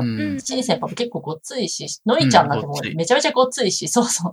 うんなんか、あんまり日本のかっこよさというよりかは、なんかアメリカのヒヒーローっていうかダークヒーローみたいなかっこよさだな、ちょっと思って見てました。かっこいい。うん確かにな。うんいや、のいちゃんもめちゃめちゃ可愛い。かわいい。可愛いんですよね、ムキムキだけど。そう、ムキムキ。で、しかも、その、シン先輩よりでかいところがいいですよね。いいですね。うん、やっぱ強い女の人、なんかいいですよね。いやーいいですよね。あの、あースラレンとかに出てくる、はいはい。あの、し 師匠ですか？あ、師匠もだし、うん。あの、アームストロング家の、あ、あの、あのな、なんだっけ、あの大佐じゃない、少佐じゃない、なんかあの、はい、ドン少みたいな人佐あれちょっと、なんだっけ、あちょっの、お姉さんですよね。うんうんうん。めちゃめちゃかっこいい。かっこいい。なんか、鬼畜っぽいみたいな。うん 強い人ってかっこいいよなって。確かに、そういう一ジャンルだな。なんかもっと広く読まれてても良さそうだけど、言うほど聞かないなっていう、まあすごい。すごい作品だと思いますけどね。うんうん。なんかやっぱ、なんだろう、ストーリーがあの、わかりやすい感じではないからかな。ではない明確なですね。敵があっうんて倒すぞみたいな感じではないっうんうんうん。えいうのがやっぱ、ある程度絞られてくるのかな。ああ、うんストーリーを追えないというか、そういうんじゃなくて、世界観を、まあ見てるうちに徐々にストーリーが頭に入ってくるみたいな感じだったような気がするから。そうですねうん。まあ、あと餃子食べたくなったような気がするんだあ、けど。わかります。あ 二階堂のご飯美味しそう。そうそうそう。あ、めっちゃ美味しそう。餃子食べたいですね。うんうんうん。なんかネットフリで見れるのかな今、アニメの方は。見れると思いますよ。なんかすごいテンポいいし、音楽おしゃれだからなんか、ぜひ見てみてほしいなって思います。ね。思います。うん私もドロヘドロ、アニメ見て面白いと思ったら漫画も読んでみてほしいですうね。ん。買わなきゃめちゃめちゃ絵うまい。うん。絵うまいっすね。書き込みもすごいし。すごい。そんなとうん。どうですかねあと、結構いろいろざーっとやったけど。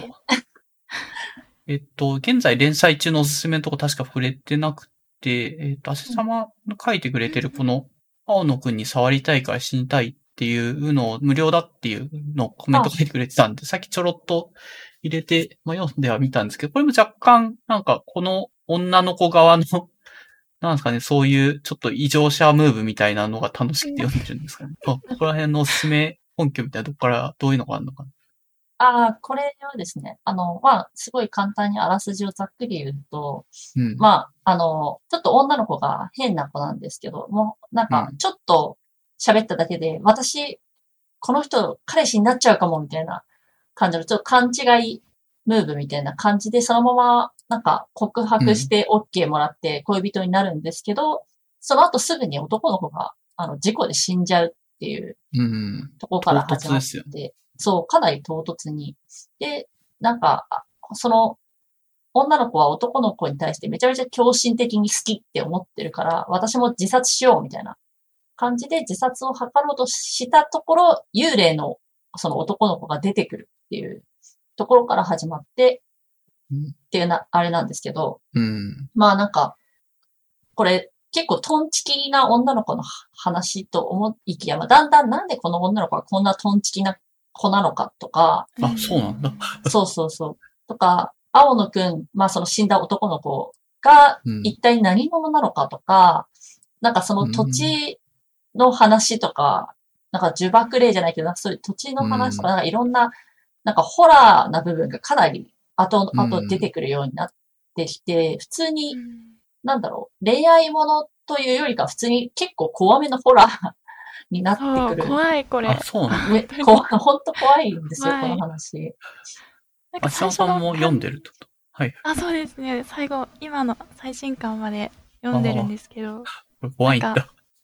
そう、最初の始まりがね、ちょっとトンチキな感じだったんで、ちょっとギャグっぽい感じのうん。漫画なのかな、うん不思議だなって読み進めてったら、途中からめちゃめちゃゾクッとするような描写があったりして、あうん。私ちょっとホラー苦手なので、最初なんか3巻ぐらいまで買って、その後ちょっと怖くて読めなくって、ああの、放置してたんですけど、汗様がめちゃめちゃいいってツイートしてて、その後じゃあちょっと勇気出して読むかって続き買って読んだらもうめっちゃ怖い。怖い 怖いですね。めっちゃ怖いですね。うんだけど、やっぱその、うん主人公の女の子のその家庭環境のうん背景とか、うんうんなんかいろいろなよ、その、ね、死んじゃった男の子がどういう、どういう人生を送ってたのかみたいな、ちょっとずつ分かってきて、ああ、そういう話なんだ。そういう面もうんうんうん、面白いですね。結構じゃあ厚みがあるんだ、これ。そうか。ただのギャグ漫画なんそうあてずっと続くやつかなと思ったけど、そうじゃなかった。うん全然違いますね。はい。なんかホラー、プラス、そのなんか人間の怖さみたいなところとかが出てきたりとかして、あと家族間の問題とか、うんうんそういうところにも触れてくるんで、なんか、普通にホラーとしても怖いけど、その人間の怖さがすごい怖かったりするそっ。ちもありますよね。うん。そう。で、今、なんか恋愛もちょっとあるから、なんか変な話ですよね。なんか、なんか恋愛ホラーものみたいな。うーん、ほんわか恋愛ホラーギャグみたいな感じ？ほんわか、ほんわかなのかこれ。いや、うーん、そう。怖い。怖いっす、これは。幸せになれるんだろうか。頼むからなってくれと思いながら読んでますね、私うんは。あ なんか作者の人のツイッターアカウントがあるんですけど、なんか結構トンチキな人なんで、結構面白いツイート多くて。面白いですよね。そうか、なんかちょっとフォローするとより作品が楽しめるところもあるかも。そうかもしれない。へートンチ2巻まで無料なのか。もうちょい先まで読んだら、もうちょい深み出てくるかもですね。なるほそうどで。すね。なんか、うん。ギャグ漫画だなと思いながら読んでたら意外といきなりうん。なんか冷水ぶっかけられるみたいなうん。漫画ですね。私漫画深夜に読むんで、マジで、うわってなりましたね。そう、クッてしますよね。なんか、えー、あのマジか、怖いじゃんって思って。そう。あの、ジャパニーズホラー的なゾクゾクあ、感。そうそうそうそう。うんあじわじわ来る感じの。うん。うん。おすすーめです。恋愛じゃないんだ、これ。恋愛も、まああるけど、って感じですね。まあ、読んでみてほしいですね。うん。あやっぱさ、なんか才能は感じますね。なんかそこを組み合わせるんだっていうので、うん。うんうん。まあそのバランス感覚というか。あ、で、あと、おすすめ中で私書いたのは、ヤオモリのエリっていうのを書いていて、これ意外と、なんかそんなに、これも名前聞かないなと思ってて、地味、うんうん結構地味な漫画なんですよ。あの、八百屋の仲卸の漫画なんで、スーパーとか八百屋さんに、あの、野菜をおろす前の、えー問屋さんみたいなのがあるんですけど、生鮮食料品野菜とかの。農家さんと、えーっと、実際我々が買う時の八百屋とかスーパーに行く間のつなぎのところに働いてる男の子の話です。へへー。ー。随分狭いところにすごい焦点当てて八百屋のおろしですね。そう、おろしの話なんですよ。なんか、Kindle Unlimited で今無料なんですね、こあれ、。本当だ。そうですね。確か全全部無料だったっけなんか結構無料なタイミングがあったような気が、でも1回、あ、でも2巻もいけるな。まあそんなにまだ5巻ぐらいしか出てなくて連載してはいるんですけど、うん。なんか意外と勉強になる気がしてて、あなんで問屋さんが必要なのかとかっていまいち考えたことがないとか、別に農家から直接八百屋さんに行ってもいいんじゃないのかとかって思ったりするじゃないですか。じゃあそういう時に、あの、必要な商品を必要な数だけちゃんとタイミングとして揃えられるのは、なんか八百屋農家の人一人だけじゃダメだし、それをある程度取りまとめるところがどんだけ必要なのかみたいなのの、なんかそこの社会の仕組みの一本のギミックみたいなのを、意外と経済漫画みたいな気持ちで読んでますね。ああうーん。ストーリーもまあちゃんとついてはいるんですけど、なんか世の中の仕組み勉強漫画みたいなの一つとして面白いなと思って読んで。結構ね、意外と、なんかどこの業界にも、こう、仲卸的な立ち位置の業者って結構ありますもんね。うん、なんか、そうなんですよ。確かに、ここがなければもうちょっと安いんじゃないかなとか。あ、そうそうそう。そうそうそうね。思いますけど、うんでもこれを読むときっとなんで必要なのかみたいなところが見えてきたりして、うん。面白そうあです、ね。そうです。えー、ありがとう面ございま白そう。すまあ意外となんか話されてない漫画じゃないかと思ってどっかで出したいなと思ってたんで、よかったです。うんうんうん読んでみますね。あと、多分残ってるのは、その、シャモさんが現在連載中で飽きてくれてる、この一句日記のやつかなとははい。こ思うんれで、すが。あの、一個前、一個前、新しい。あ、そうです、そうです。この、ポミスターッドキャスト。でうんはい、話されてましたよね。なんか私ワートリとかも書いたんですけど、ワートリも話してると思って、消しを消したっていうか、ああ、なんかちゃんと言いたいこと言ってくれてるし、いいやと思って 消しちゃった。かぶってたやつ。そう、異国日記も触れてらっしゃったので、うんうんそんな、うん。ただあれもすごいやっぱ子育て目線で、あなんか読んじゃ、読んでて、はいはいなんか、なんだろう、自分の思想に染めずに育てるにはどうすればいいんだろうっていう、なんか、うんうんそういう視点で読んでますね。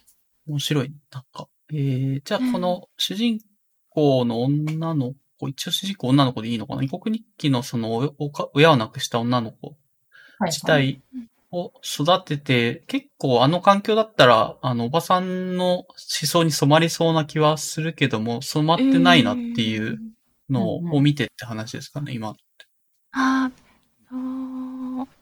なんか、主人公ってあの二人なのかなって、そのおばさんの方、牧代おさんのばさんの、方が、マキオさんも、うん。すごい気をつけて接してる？そのなんか、うん。言葉を選んで、うん。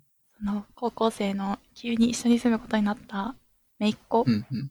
と接してて、あの、他の人に対してもそうなんですけど、なんかその主人公の牧代さんがすごい素素敵な人だなっていう、なんか、あ難しいじゃないですか。なんか自分の中に無意識にあるなんか偏見とか差別みたいなのって、う外に言葉に出して初めて人を傷つけて気づく部分とかーうん。あったりして、自分は結構、あの、言ってしまったことを後から後悔したりとかで、ちょっとずつ学んできたんですけど、すごいやっぱ子育てする上で、これから私もそういうのに向き合っていかなきゃいけないんだなっていうのを、そのあの漫画読みながら勉強してるじゃないですけど、そうか。そう、なんか、うん。そうですね。そういう目線で面白いなって。ああの、結構話されてたんで、もう私が別に、ね、前回を聞いていただければ、あれなんですけど。うん。まあ、でもその視点は なんか面白いですよね。子育て視点で、あの、偏見を子供に植え付けないみたいな大事なポイントをこの漫画の牧雄さんの言動から読み取っているっていう。もう勝手に牧雄さんがそういう、まあ普通の人が気にしないぐらいな、あの、そういうなんかニュートラルに、その、朝ちゃん、まあ女の子自体に接しようとしてるのっていうのは若干、ミ症よりな部分があるじゃないですか、あのさん自体はいはい。そうですね。そういうところのなんか、コミュ障な人がやっちゃう、こう、へ、変な潔癖症みたいなところから来てんのかなって勝手に思ってはいたんですけど、うん下本さん的にはもうちょっと、なんですかね、そこから、それ自体が、まあ、そん、そんぐらい繊細にや、本当はやった方がいいんだなっていうのを思ってるってことです。なんだろうな。いや、なんか、できれば私もね、なんか、牧雄さんみたいなかっこいい感じでいたいんですけど、えー、多分彼女本来の性格もだいぶあるとは思いますけうどね。ん。そう、なんか、えー、なんて言えばいいんでしょうね。そう、なんかやっぱ自分の、自分もまだ多分いっぱい気づいてない部分があるから、いや無意識に子供に植え付けたくないなみたいなのは常に思ってて、なん、なん、なんだこの話。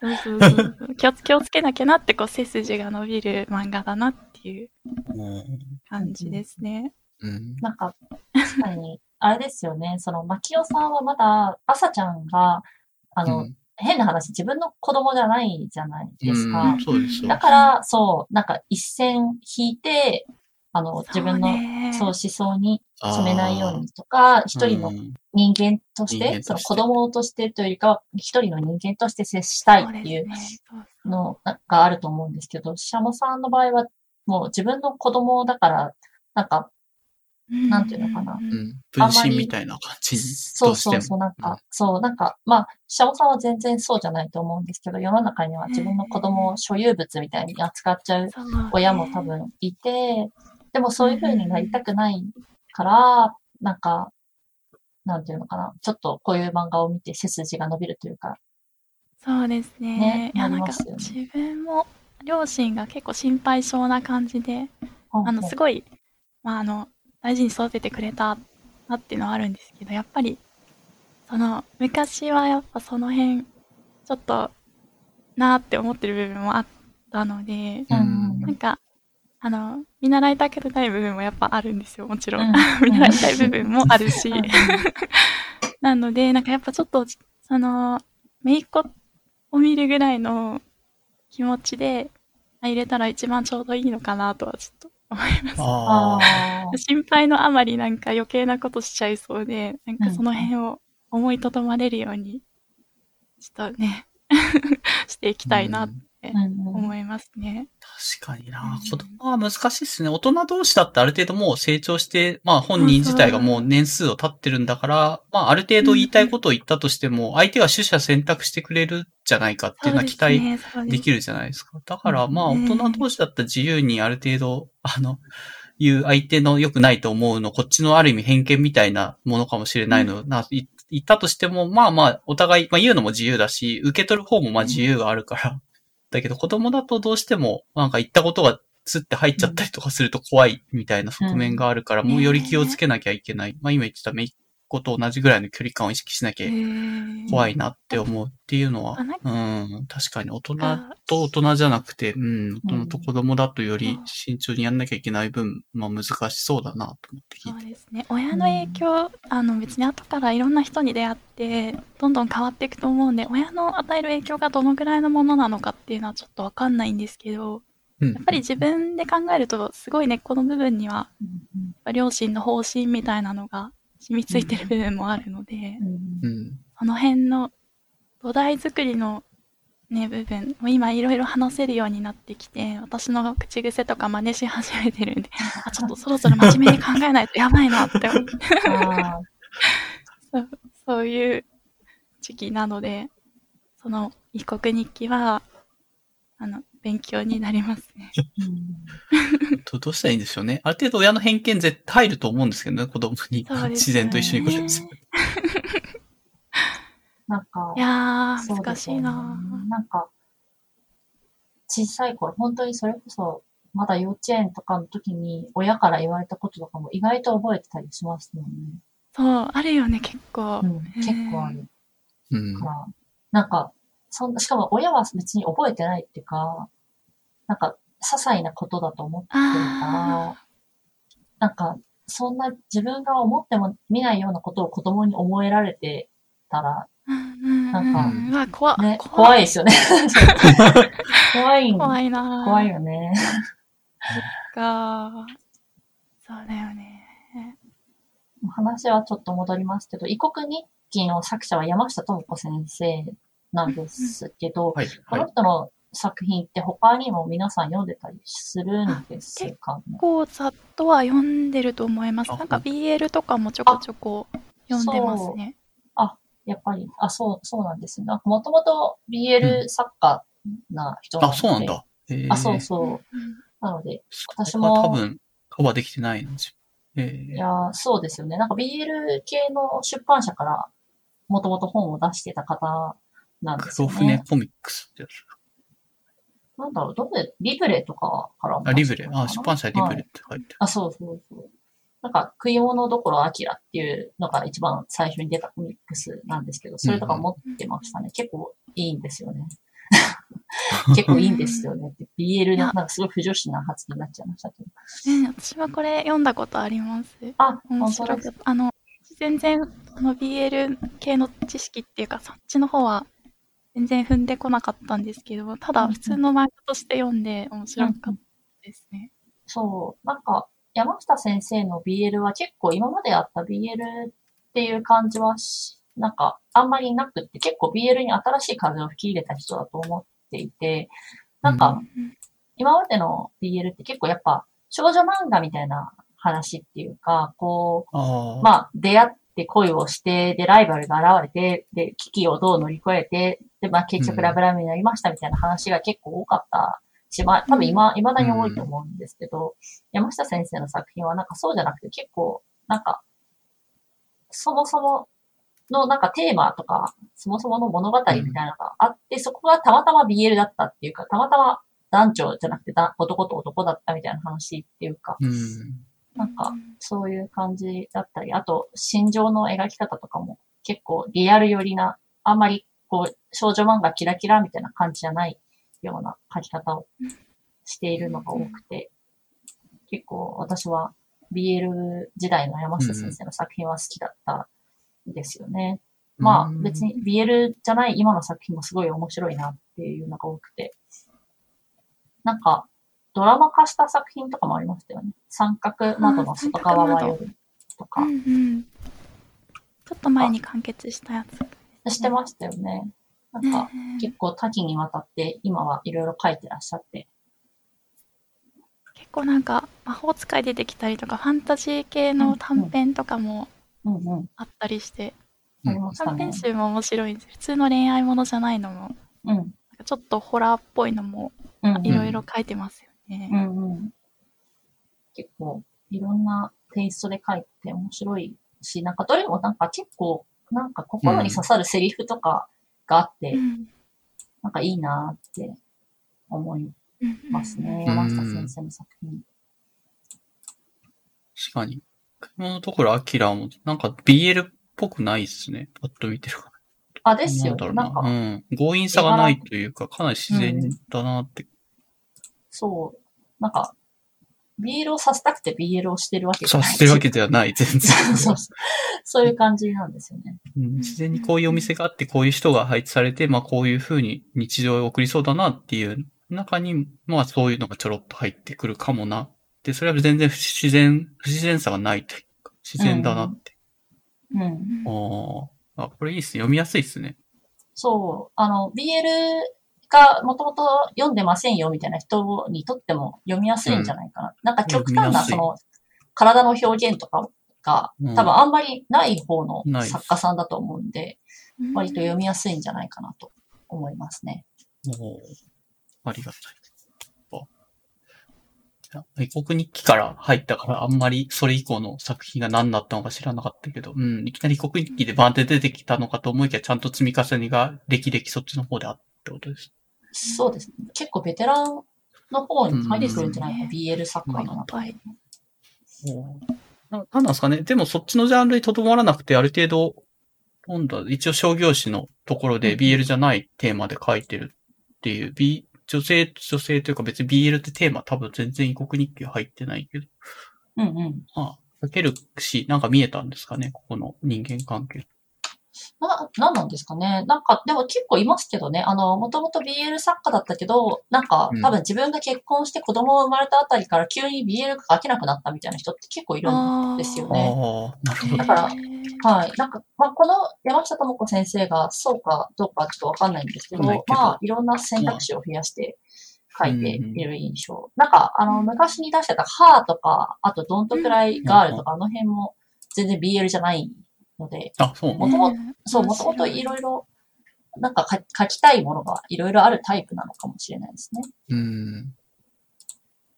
ええなんか、関係性の、関係性が書きたいというか、別に、うん、男の人同士の恋愛が書きたいというよりかは、その人とその人の関係性とかうん、が表現したいのかなっていう、人間関係とい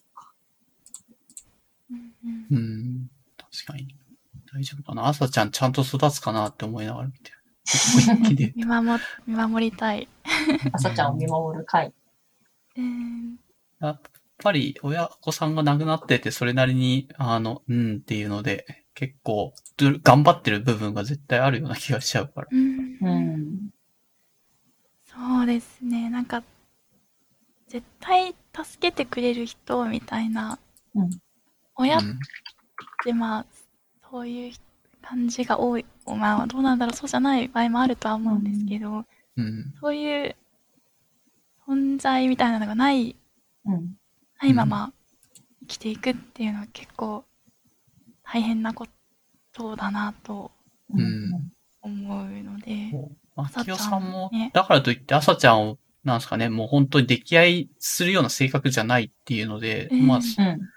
でき、そういうのが、ことを振る舞いができればいいんだろうなって思ってるかもしれないけど、多分性格上できないし、うんお姉さん、その、まきおさんのお姉さん自体に対しても結構複雑な感じを持ってるじゃないですか。はいはい。うんだから、なんか手放しに、なんか姉の子供大好きみたいな感じなことがしづらいっていうのもな、っていうのがあって、うんうんまあ難しいなまあ、まきお朝ちゃん頑張ってはいるけどな。うん。なんか、マキオさんのすごいところは、やっぱりその、ちょっと嫌いなお姉さんのうん子供であっても、お姉さんとは別の人っていうちゃんと認識しているところ、やっぱり個人を大切にしているところだと思いますね。そういうところはすごいなって思いますね。もし自分が嫌いな、まあ、兄弟がいて、その嫌いな兄弟の子供が突然親を失ったってなったら、でもあいつの子供だしなっていう気持ちがやっぱりちょちょっと入っちゃうと思うんですよ、多分。ああ、わかるわかる。そう。やっぱり、なんか人間だから、人間だからっていうか、やっぱちょっと、そうちょっいう、とは入っちゃうし。そう、んちょっと入っちゃうと思うから、それなのに、その親戚の中でこの子どうするって話の時に、うん。なんか、そんな話をこの子の前でさせたくないって思っ、ちゃんと思えるというか、なんか、うん一人の人間をちゃんと守りたい。しかも子供だしまだ。ちゃんと守ってあげなきゃいけないって思えるのは、なんかすごい、マキオさんの人間性だよなってすごく思っちゃいます、ねかっこいいね。かっこいい、うん本当に。ああいう大人になりたい。なりたい。うん まあ、一巻でその名場面が出てきますよね。こんな、そうですね。こんなセリフだったっけなこんな美しくないとこにあなたいるべき場所じゃないみたいな、そんな感じだったよね。うんううんんうん、そんな感じでしたね。なんか、マキオさんの美学を感じますよね。その、うんうん。なんか、繊細さとか、そういうのを感じる。性格を感じますね。うん。美しくないものを見せたくないみたいな。ううんん。そうなんだよな。親戚が周りにたらふ、たくさんいるところで、ね、うん。朝ちゃんに対してあなたの母親が心底嫌いだったっていうところまで行った 上でですよ。死んでも本当に血繋がってようがもう、だけどでもって言った後に15歳の子供がこんな修学の場にうん。ふさわしくないと。うん自分はそれを知ってるからもっと美しいものを受けるようになったりするっていう、うんその短歌はすごいですよね。ここは名場面だなと思ってますね。確かに。本当にかっこいだったけどって、ちゃんと言うのはなんか、伝えなきゃフェアじゃないとか、そういうふうに思ったのかな。なんか、そういうのもあって、確かに。うんうん面白いなって思いました。そうですね。確かに世間体とか周りの親類に考えると、私が育ててくわとかって言って、ちょっといい顔できるみたいなのもあるかもしれないけど、ね、確か嫌いだったって言っちゃったら、なんかって、あいい人ではないなっていうのは出ちゃう。いうん。に。う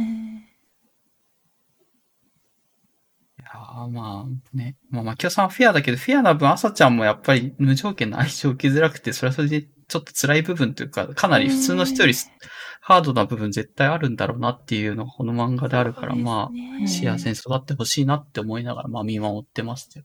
うんなんか変な、変、かなり感情移入した感じの話になってたけど、まあまあそんな、はい、自分は感想ですね。ほいだいたいこれ、結構長くなってうん、きちゃう。そうですね。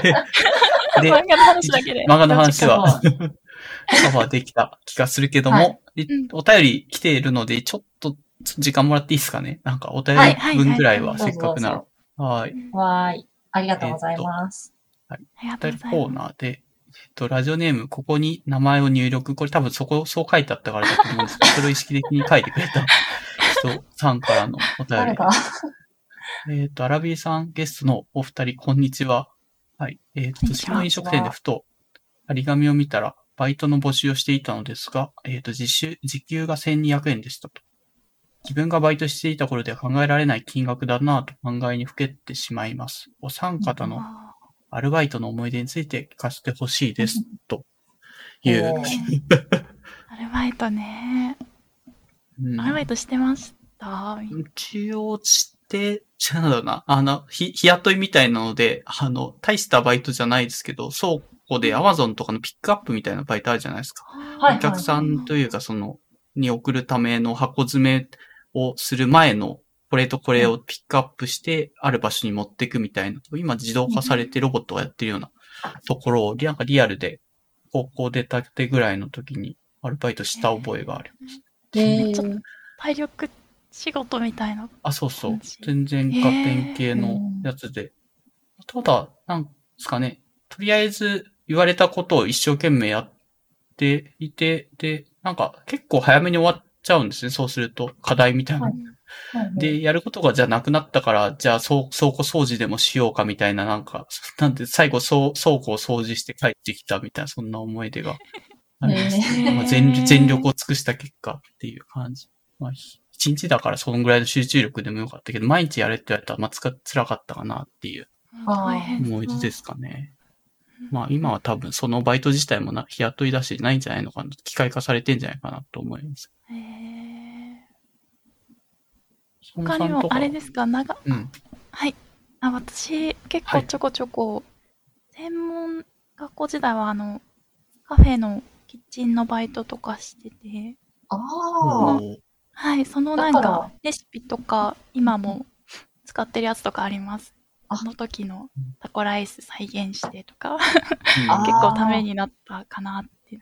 シャモさんの美味しそうなご飯の、あれは、そこにルーツがあったんですね？や 全然そんな、美味しそうなるほど。があるじゃないですけど、うん。なるほど。そういう、あの、カフェ時代のレシピを持ってきてみたいなのはあります。うんうんあなるほと、うんうんあの、結構あって、古着屋でバイトは5年ぐらいしてたし、結婚する前までは、なんか月に1回とか、2月に1回とか、すごい細々とですけど、バーの中でお酒作ったりしてましうんうんえ、それはあのお酒をなんか振って作る人みたいな？た。そんなちゃんとしたやつじゃないです。ただ、ちょっとしたサワーとか、そう混ぜるだけのやつとかを、あの、知り合いのご夫婦がやってるとこに、うんあの土日とかの混むときにちょっとだけ入る、ほんと月1とかお手伝いしへて、お客さんもほとんどみんな顔見知りなので、ただ喋りに行くみたいな 感じで、それも結構5年ぐらいやってましたね、細々。へー。おー。えーでもすごい今、その仕事とかのうん。結構その人脈がすごい広がったのはそれもあって、ああ。ああ。はい。あの、そう、そこで仲良くなった作家さんとかと一緒に仕事したりとか、そのギャラリーのオーナーさんが展示会やらないって言ってくれたりとか、ああ。そこですごい友達増えましたね。なるほどやっててよかったなって思う、アレバイトの思い出です。すごいな。うんなんか面白いな。なんかこれの全然、なんですかね、あの、白帯くんいるじゃないですか。あの、はい。帯ラジっていうラジオをやってて、その時に確か、えっ、と、八神さんとかと二人で結構長い間、しそのうんうん。白家た、ね。ホワイトハウスの歴史を話してる回みたいのがあるんですけど、うんうん。まあ、ポッドうんうん。一応、ポッドキャストか YouTube で配信してるけど、まあ、ポッドキャスト、音声だけのメディアがあって、そこで、シャモさんが多分言及されていて、シャモさんの、なんか人引っ張ってくる力すごいよね、みたいな。ね二人が 話してるそんなことあったかな？ああありましたよ。うん。あの回、一応聞いてると、シャモさんの話で、多分そんなのがエピソードとして出てて、あまあ結構いろんなキーマンみたいなのが、あのサーバーにはこう入った上で、あんだけ盛り上がりを未だに継続できてるんだなっていうのがあると思うんだけど。うん、その中でシャモさんも名前が出てて、あ、シャモさん出てきたと思って、話してたら、うん。まあちょっと今のアルバイトって人脈があって話とどれぐらい結びつくかわからないですけど、うん。まあやっぱり、なんかそういう、なんですか、お客さんとか人とかの中でハブとして、なんか、つなげていく力が半端ないって周りからも、あその今あのゲームのサバの、まあ、白帯くんとかからも思われてたんだなっていうのもそうですあなんか今思い出したのが、学生時代に友達同士が付き合うことがすごい多くて、なんか友達を友達に引き合わせるっていう、け結構なんか、いろんな人とこう遊んでたんですけど、そこがこう、あの、そうそう、付き合うとかが結構多くって、なんか、専門学校の終わりぐらいになったら、その彼氏欲しいって言ってる子とか、ちょっと、ししゃもに相談しなよみたいな。ななんだそのなんか相談所みたいな。やめろやめろってなって。ナコードさんみたいな。知らん、知らないわってなって。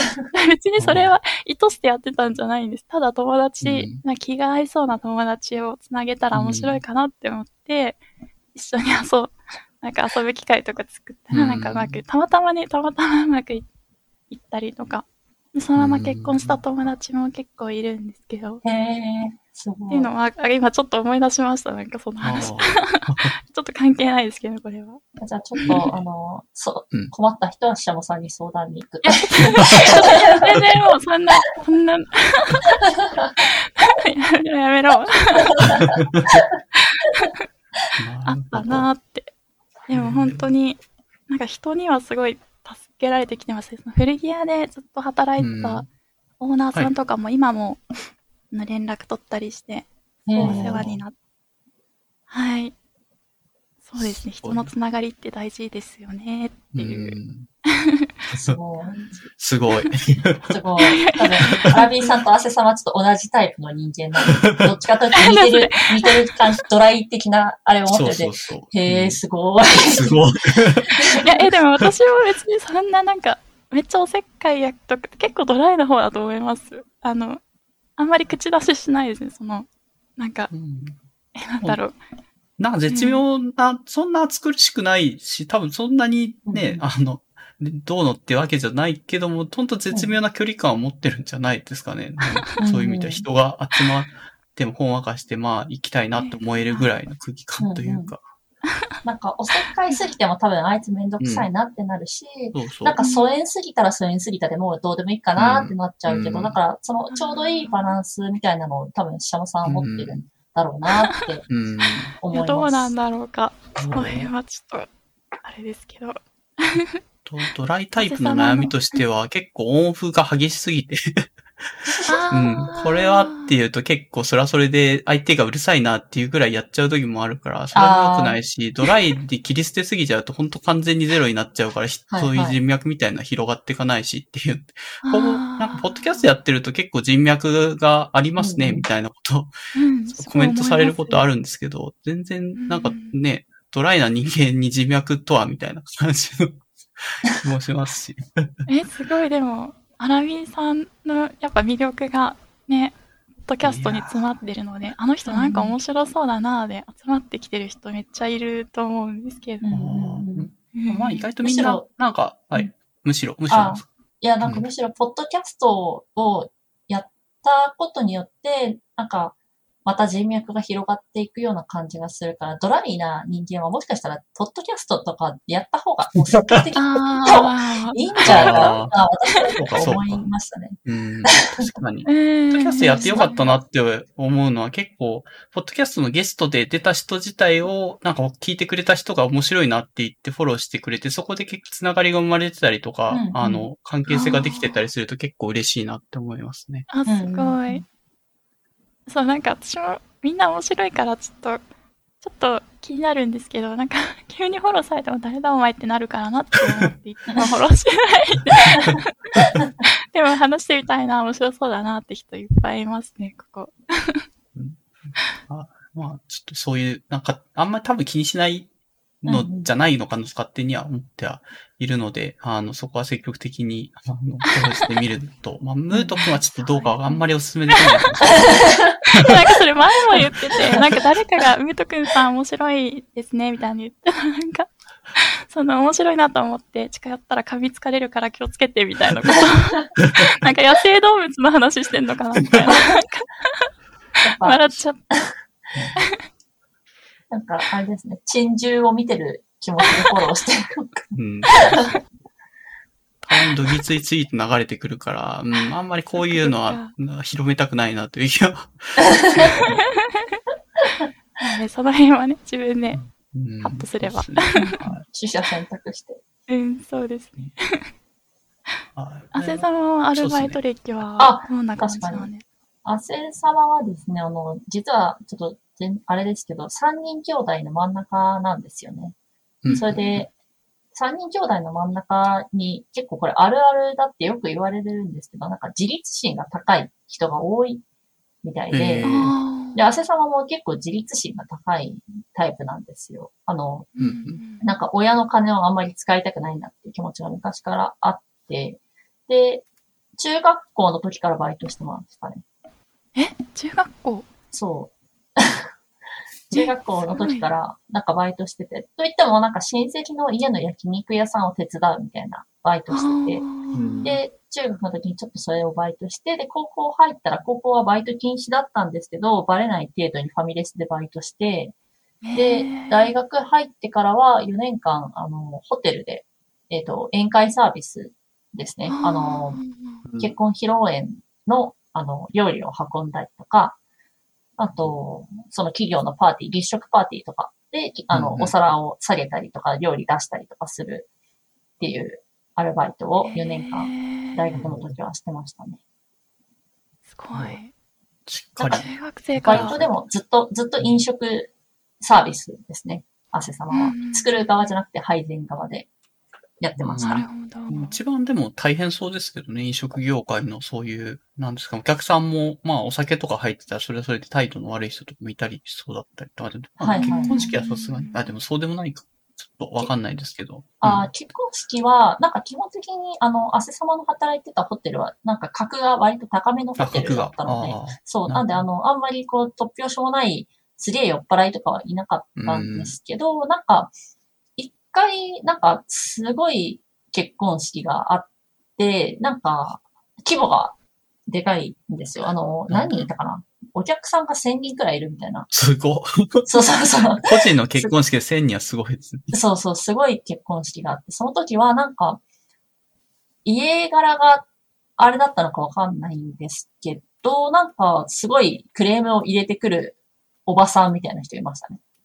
なんか、シャンパンをもっと持ってこいとか、あと、なんか子供には、なんか、オレンジジュースを出せみたいな。でもなんか子供は、子供に聞いたらオレンジジュースじゃなくて、なんか、ジンジャーエールをくれって言われたからジンジャーエール出してたのになんでオレンジジュースじゃないのみたいな感じでおばさんが切り出すとか、なんかそういう謎のクレームは多々あったんですけど、まあでもそんなに、クレーム自体は、クレームとか、あとめんどくさい客みたいなのはそんなにいなかったかな。ただ、ホテルのアルバイトは、あの、本当に体力がすごい必要で、あの、なんだろう、宴会サービスで、あの、食事を出して、あと皿を下げてってだけじゃなくて、その部屋を作るところからバイトがやるので、なるほど。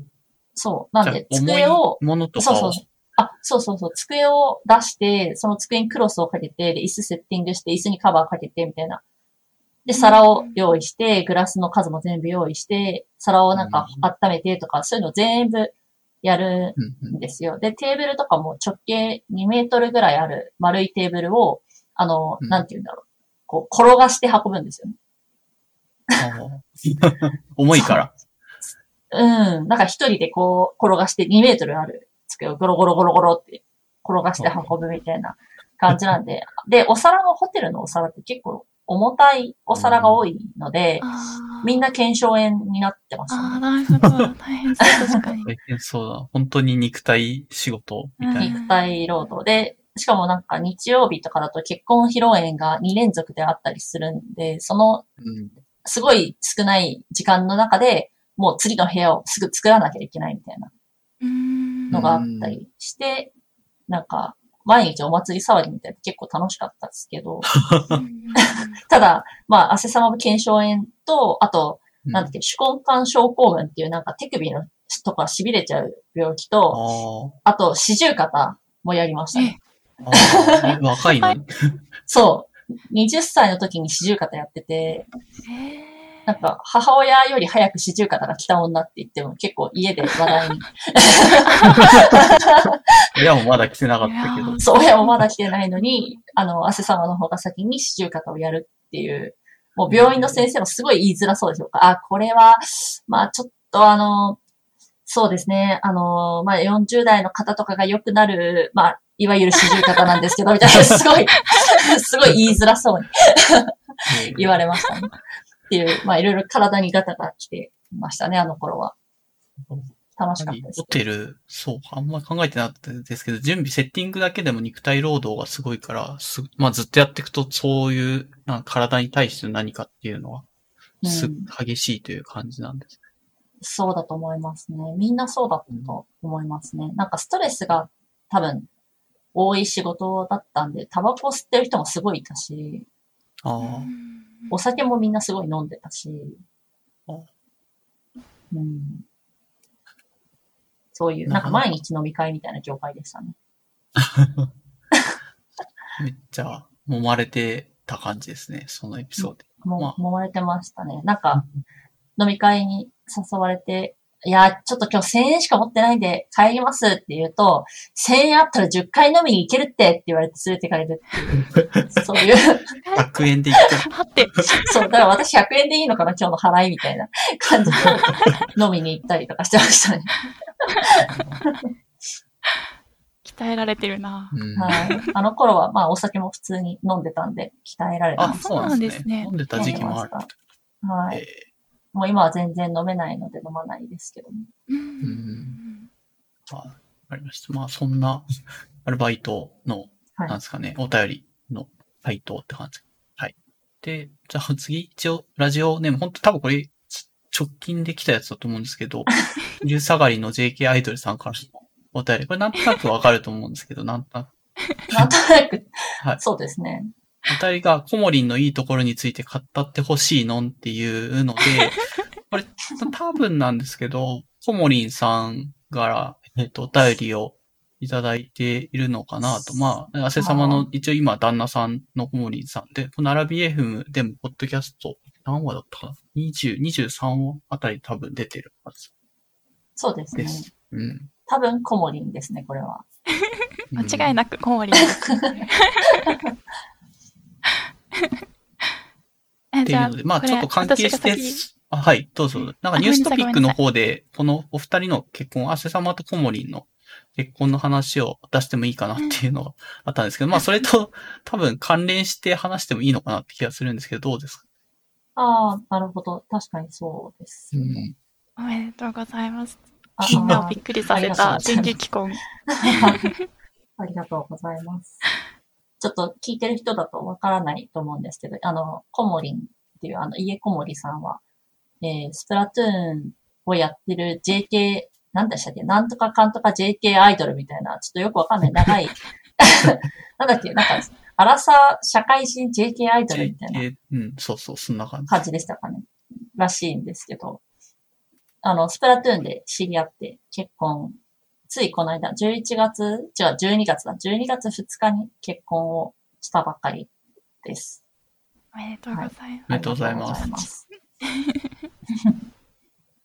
あれだ、アラサー社会人独身男性ツイッターアイドル JK この、フォッドキャストで話してたっぽいですね。ちょっと、じゃあ、独身、独身じゃなくなったら既婚になるんですかね、そこアラサー社会人既婚男性ツイッターアイドル JK に多分進化した。なんか、コモリンのツイッターのあの、紹介文みたいなとこ見ると、地味に既婚って文字が増えてて、ちょっとじわじわ来るんいいなって。いいなって思った。JK、なんかアイドルやってるのに既婚ってそこに書いてていいのかってちょっと思っちゃう、じわじわ来たんですけど。うん、コモリンのいいところについて語ってほしいらしいです。あ私が思う。いや、コモリン、でも、本当にアイドルみたいだなって、なんか、ツイッターのコモリンって変わらずにそこにあるじゃないですか。なんかみんなを元気にさせるアイドルみたいななんか、あの、なんだろう。コンボリであんまなんか、負のツイートとかしなくないですか？ああ。なんか、うん、確かに。あんまり、そう。なんか失敗したツイートとかはしますけどね。小指ぶつけたみたいな。でもなんか、コモリンらしい、あの、なんか、可愛い絵文字くっつけて、コモリンらしいツイートを心がけてるのかなって、なんか、本当にちょっとアイドルっぽいなって、その、そう、すごいなって。で、あの、ポッドキャスト聞いたら、めちゃめちゃ、なんか自分を律するのが上手っていうか、うん、前ツイートしたんですけど、なんか宅配ピザ頼みたいなって定期的に思うけど、コスパの悪さが気になって、我慢しちゃうみたいな話して、ね、私だったらもう食べたいって思ったら今日楽しちゃおうポチってすぐやっちゃうけど、なんか、あもうすごいなーって、なんかちゃんと、うん、自炊とかも、うん、お金のこととかもすごいきちんとやってそうだし、うん、あのね、勉強について、まあそれは長谷様もすごいなって。ね、うん、長谷様も確かに。ストイックなんですよね。そう、すごいストイックだなって。ストイック。うん。お金が好きなんですよ。それをね、実践できるっていうのがすごいですよね。うん。私、なんか、そう、コモリンが旦那さんだったら、その辺の仕組みみたいなのちゃんと作ってくれそうだなああ、確かに確かに。思いました。うん。うん、なんか、お金のことは基本的にもう全丸投げしてますね。我が家の、はい。我が家の大倉大臣みたいな。うん、それは間違いないと思うんですよ。はい。確かに。か自分がお金のこと考えるの本当に苦手で、うんうん、なんか、苦手、うん、好きじゃないんですよね、そもそも。で、だからコモリンが全部やってくれるんで、それはすごい助かってるんですけど。あーすごいいいバランスで補ってる感じですね。そうですね。まあ、お互い得意不得意が多分あるんで、それを補い合えてればいいのかなという感じですね。多分、コモリンが補ってる方がだいぶ大きいような気がします。コモリ有能だなぁうすごい。すごい、その、うんアラビーさんはありますか？うんコモリンのいいところあ。えっとこのポッドキャストでコモリンさんは、なんか毎回話題に出ると、なんかめっちゃ褒められてるんですよ。ムート君の回でもコモリンさんの話が出てて、なんか、うんコモリンさんは RTA とかゲームの早時みたいなのスプラトゥーンでやったりしたって話をしたよってムあーート君に話したら、なんかそんなこ公認会計士になってゲームやってなんてずるいわ、みたいな感じで。なんかベ、ベジータ的にはちょっと認められないみたいなこと言ってたから、ライバル、ライバルを、あの、肯定しづらいみたいな感じ。全部できる完璧な人のことを褒めろって言っても、ムート君みたいな、なんか本人的な、まあそういう汚い存在みたいな、存在が眩しすぎて、ちょっと、なんか、なんかサラ褒め、サラサラって褒めたくはない。言ってましたね。さサラサラサラってな砂にるわなってな。っていうのを顔バイで話してたりとかして、まあ、なんかまあそう、モラズさんとかも普通にコモリさんのエピソード聞いてる感じだと、まあストイックに物事を続けてちゃんと資格も、まあすごい難しい最難関と言われる一つを取っていたりとかして、で、それだけじゃなくてきちんと24時間、あの、ゲームをやるっていうのを自分でなんかわかんないけどイベントを決めて企画とかしたり、企画力もそうだし、スケジュール力もそうだしっていうので、すごいよねってムート君に言ったらムート君が、いやでも俺は褒められないわ、つって。って言われるぐらいベタ褒めされてるので、うん、もう、まあかなりそこら辺でつき、はあの、そういいところはすごいいっぱいあるなって。まあ、さ、その褒めるって自分が思ってるところは本当ストイックだなと思って、その回の時は話は聞いてたので、ううんん、うん。まあ自分は真似できないし、まあ、ちょっとそこは、なんですかね、ヒントみたいなのがあれば教えてほしいなと思ったりはしてますけどね。うんなるほど。なんか、汗様は、まあ結婚する前から一緒に住んでたんですけど、あんまり、なんか彼自身にストイックさはそんなに正直感じてないというか、ストイックっていうよりかは自分で多分、なんか目標値を決めたら、その目標を達成することうん。に妥協しないみたいな。それストイックですよ。ストイックなのでは。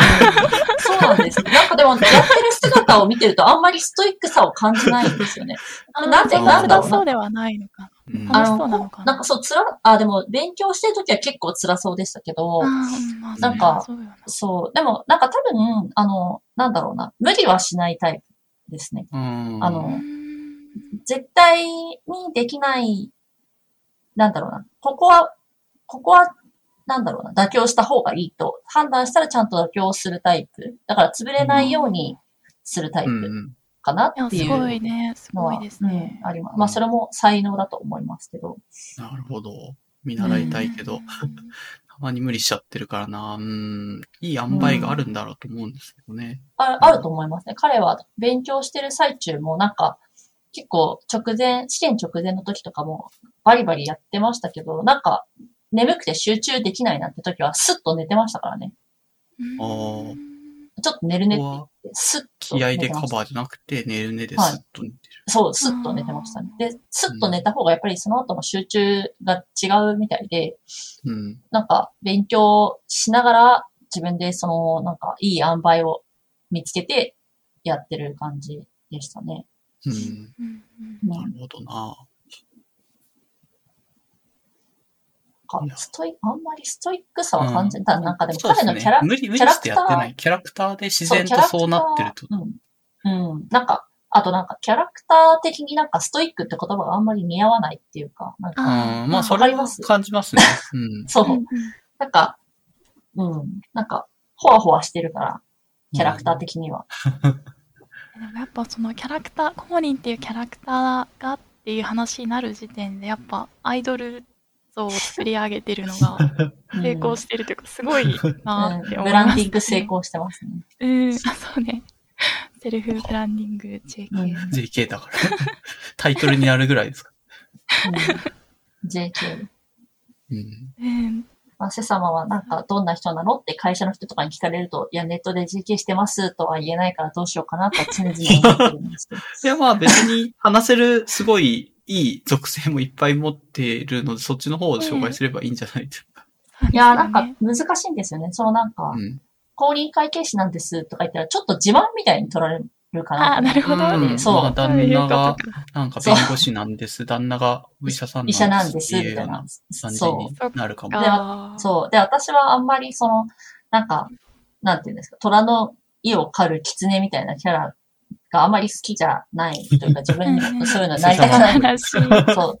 まあなんか、自分が資格取ったのも、それが一つの理由の、でもあったんですよね。そのなんか、そうなんだそう、汗様はもともと派遣社員を長くやっていて、結構自分に何の資格も学歴も特にない人間だったんで、まあここでなんかやろうかなっていうのも、まあ理由の一つとしてはあったんで、うんえー、すごいなだからあんまり外でどんな人なの？って聞かれて、ああ、公認会計士なんですよ、とは直接的には言わないようにはしてますね。なんか何してるの？って聞かれたらまあ言いますけど。うん。なるほど。汗様っぽい、ぽい。すごいいいうん、話。いい話。いや、なんか、ちょっと暗い、あれなんですよね。あのプライドが高いんですよね、きっと。いい。かっこいいですよ。うん。そうそう。まあ、無意識にそういう風にやるんだったらちょっと、うんってなるけど、汗様は汗様自身のこと分かってやって言ってるから、あんまり、なんか、それはそれで確立してていいな、まあ、かっこいいなっていうのは、なんか感想として持っちゃいますね。そういう話聞いてると。照れちゃいますね。コモリンのいいところが汗様のいいところの コモリの株を上げるつもりが自分の株を上げていた二人とも上がってます。うん夫を立てない女になっちゃった。そんなことない。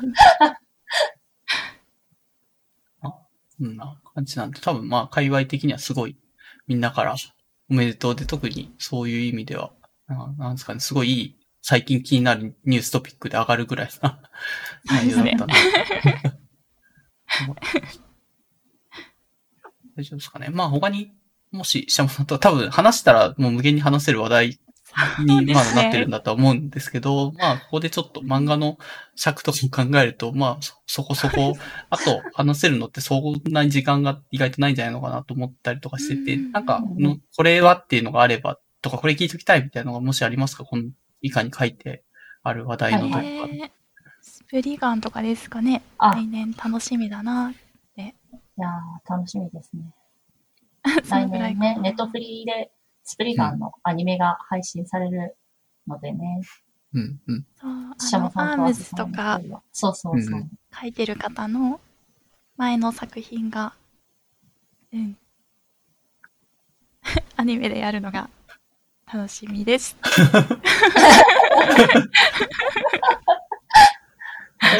アームズ、アームズよりのスプリガンっていうのはなんかあるんですかね。まあ、似てるところはなくはない気はするんですけど、っていうのでう。うん。超人感で言うとアームズなんだけど、まだ人間味があるのがスプリガン。まあ結構人間はないけど、まあ、まだっていなう。んだろう。あの、アームズもめちゃめちゃ好きうん。で、スプリガンはもうちょっとさらっと終わる感じ。少し短くなってるけど。あでも読むんだったら、あれかな、アームズの方がうん。うん物語読み終えた時にこう、うん。うん壮すごい大な話が終わる感じで。いうのはありますね。そうそうなるんで、アームうんズおすすめですけど、あの、アニメ化するってので、ちょっと上げさせてもらいました。うんうんスプリガンは。アームズも昔アニメはやってたんですよね。あ、そうなんだ。だ。そう、えー、原作しか見てない。そう、私も見てなくって、なんか、そのスプリガンがアニメ化するっていう流れで、アームズはやんないのかなと思って調べたら、うんなんか昔にちょっとやってたみたいなあ、ことがそううん。確かに。プロジェクトアームズっえーていうのが全52話で終わってますね。そうですね。ちょっと見てないので、なんともわからないんですけど。うんまあ、絵のクオリティとかはね、トフリックスのオリジナルでやるやつの方がパッと見た感じ綺麗。まあ、最新、ね最新っていうのもあるとは思うんですけうんうんそうそう。動きとか、どんぐらいやってくれるんだろうっていう期待も込めて、ど。ううんん。楽しみ。いやーね、楽しみですね。ネットフリ結構いろんなアニメやってくれるんで、オリジナルで、うんうんなんかいいですよね。うん私はもう大丈夫です。なんかネットフリオリジナルの話でちょっと一個だけしておきたいのがですね、はあの、アグレッシブレツコっていう、お。あのうん、サンリオのキャラクターの、あの、アニメなんですよ。なんで、ちょっと、あの、ファン、なんだろう、ファンタジーとか可愛いよりかなと思いきや、あの、めちゃくちゃ、あの、社会人の話なんですよ。お あの、うんサンリオの可愛いキャラクターが、あの、会社を会社の中で起こるいろんなことに立ち向かうっていうような感じの話なので、結構面白くて、多分海外人気もそこそこ高いので、うんあ、の、シーズン4がちょうど始まったところなので、ネットフリーで見れますので、よかったら見てみてください。うん、はい。面白いですね。腰掛けの逆襲とか、なんだないんとなくなんか腰掛け社員が出てくるのか。な。なんのそうそうそう。腰掛けの社員とか、あと主人公が OL の、あの、レッサーパンダのレツコなんですけど、あの、レツコが、なんか、すごい、あの、メタルが、ヘビーメタルが上手いっていうキャラクターで、うん。普段はでもそういう感じじゃなくて、ちゃんと OL してますって感じで、経理の OL みたいな感じなんですけど、実はめちゃくちゃメタヘビーメタルが好きみたいなキャラクター。面白いんで、ぜひ。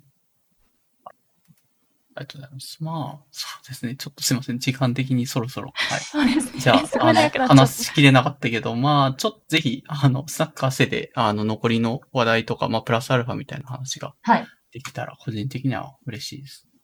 なんかはい宣伝することとかって、もしあれば、まあ、特になければもうそのまま最後のフォローして終わろうかなと思います。私は特には大丈夫です。うん、うん、うんえ、いいんですか？なんかブランドの宣伝とかしなくて。ああ、どうぞどうぞ。全然そんな。はいはい大丈夫。全然、その辺は。パセさんもなんか個人事業主になるみたいな話を、あなんとなくツイートしてて。そうですね。阿瀬さんは、あの、まあ、ちょ、ちょいちょい話してたんですけど、あの、勉強してたっていうのは、行政書士の資格を取るのに勉強していて、で、11月の半ばに試験が終わって、1月末に、えっ、と、うん、うん。結果が出るんですけど、あの、多分合格してるだろうというぐらいの点数が取れてるので、あの、来年からは個人事業主で行政書士を、あの、開業しようかなってふんわり思っえーているところでするんだ、おーはい。あの、行政書士はなんか基本的に開業の、ね。はい、ルートが主でして。で、まあ、ちょっと、私も初めて開業するし、初めて行政書士やるので、ちょっとまだペイペイでわからないこともたくさんあるんですけど、あのーまあ、なんか行政書士に頼み事があるよとか、あとはなんか横のつながりができたらいいなと思ってるので、弁護士、弁理士う、ん。社労士みたいな、そういう事業の方々が、もしいらっしゃったら、ちょっとお友達になっていただけたら嬉しいなと思っています。このポッドキャストだと一応、イモベンさんっていう弁護士の方が 出てはいますけど。そうですよね。ちょっと、うん。あの、まだ私、その、ポッドキャスト1年聞けてなかったから、ああ、の本当そう、知らなくて。追ってもらえれば、まあそういはいうのもいるので、まあ、ツイッターのアカウントとかでフォロー、まあそんなに別に硬い弁護士じゃなくて、普通に芋、芋弁って自分で自称しているぐらいだから、あのまあ漫画描いたり、絵も上手かったりとかする謎の、あの、芋の弁護士さんがいるので、ぜひ繋がってってもらえると、個人的にはなんか面白い。そこら辺のどういう関係性になるのかな見てみたいなって気もします。確かに。うん。ありがとうございます。じゃあちょっとは、いイモベンさんのポッドキャスト聞いて、うんその後、フォローに行ってみようかなと思います。ぜひ、ちょっと芋弁さんにもこの回をじゃあ宣伝しとこうかな。あ、ありがとうございます。はい。えっ、と、じゃあ最後に、一応このポッドキャスト、すいません。多分今回もかなりの長尺になっちゃったけど、うーん、ちょっと配信方法を後で考えますね。あんまり長いと多分、あの、聞いてる方も辛いのかもしれないので、そうはい。分割と、あの、尺は考えたいと思ってます。はい。はいまあ、ただ、せっかく話した 内容に関しては、あの、ご感想をお寄せいただけると嬉しいですと結構その感想のおかげで続けてられてるっていう側面が大きいので、ぜひ、ハッシュタグ、で言うと ARKBFM という、まあ、ハッシュタグまで、ツイッターで、あの、感想と一緒にお寄せいただけると幸いですと。はい。じゃあ、今回、すいません。すごい、あの、北子さんとか汗様にとんでもない長い時間いただいてしまいましたけど。いえ、すっごい楽しかったです。めちゃめちゃ喋りが下手で。すみません。はい、どうも、めちゃめちゃエピソード楽しかった42。ね、はい。楽しかった。シャモさん、汗様、ありがとうございました。ありがとうございました。ありがとうございました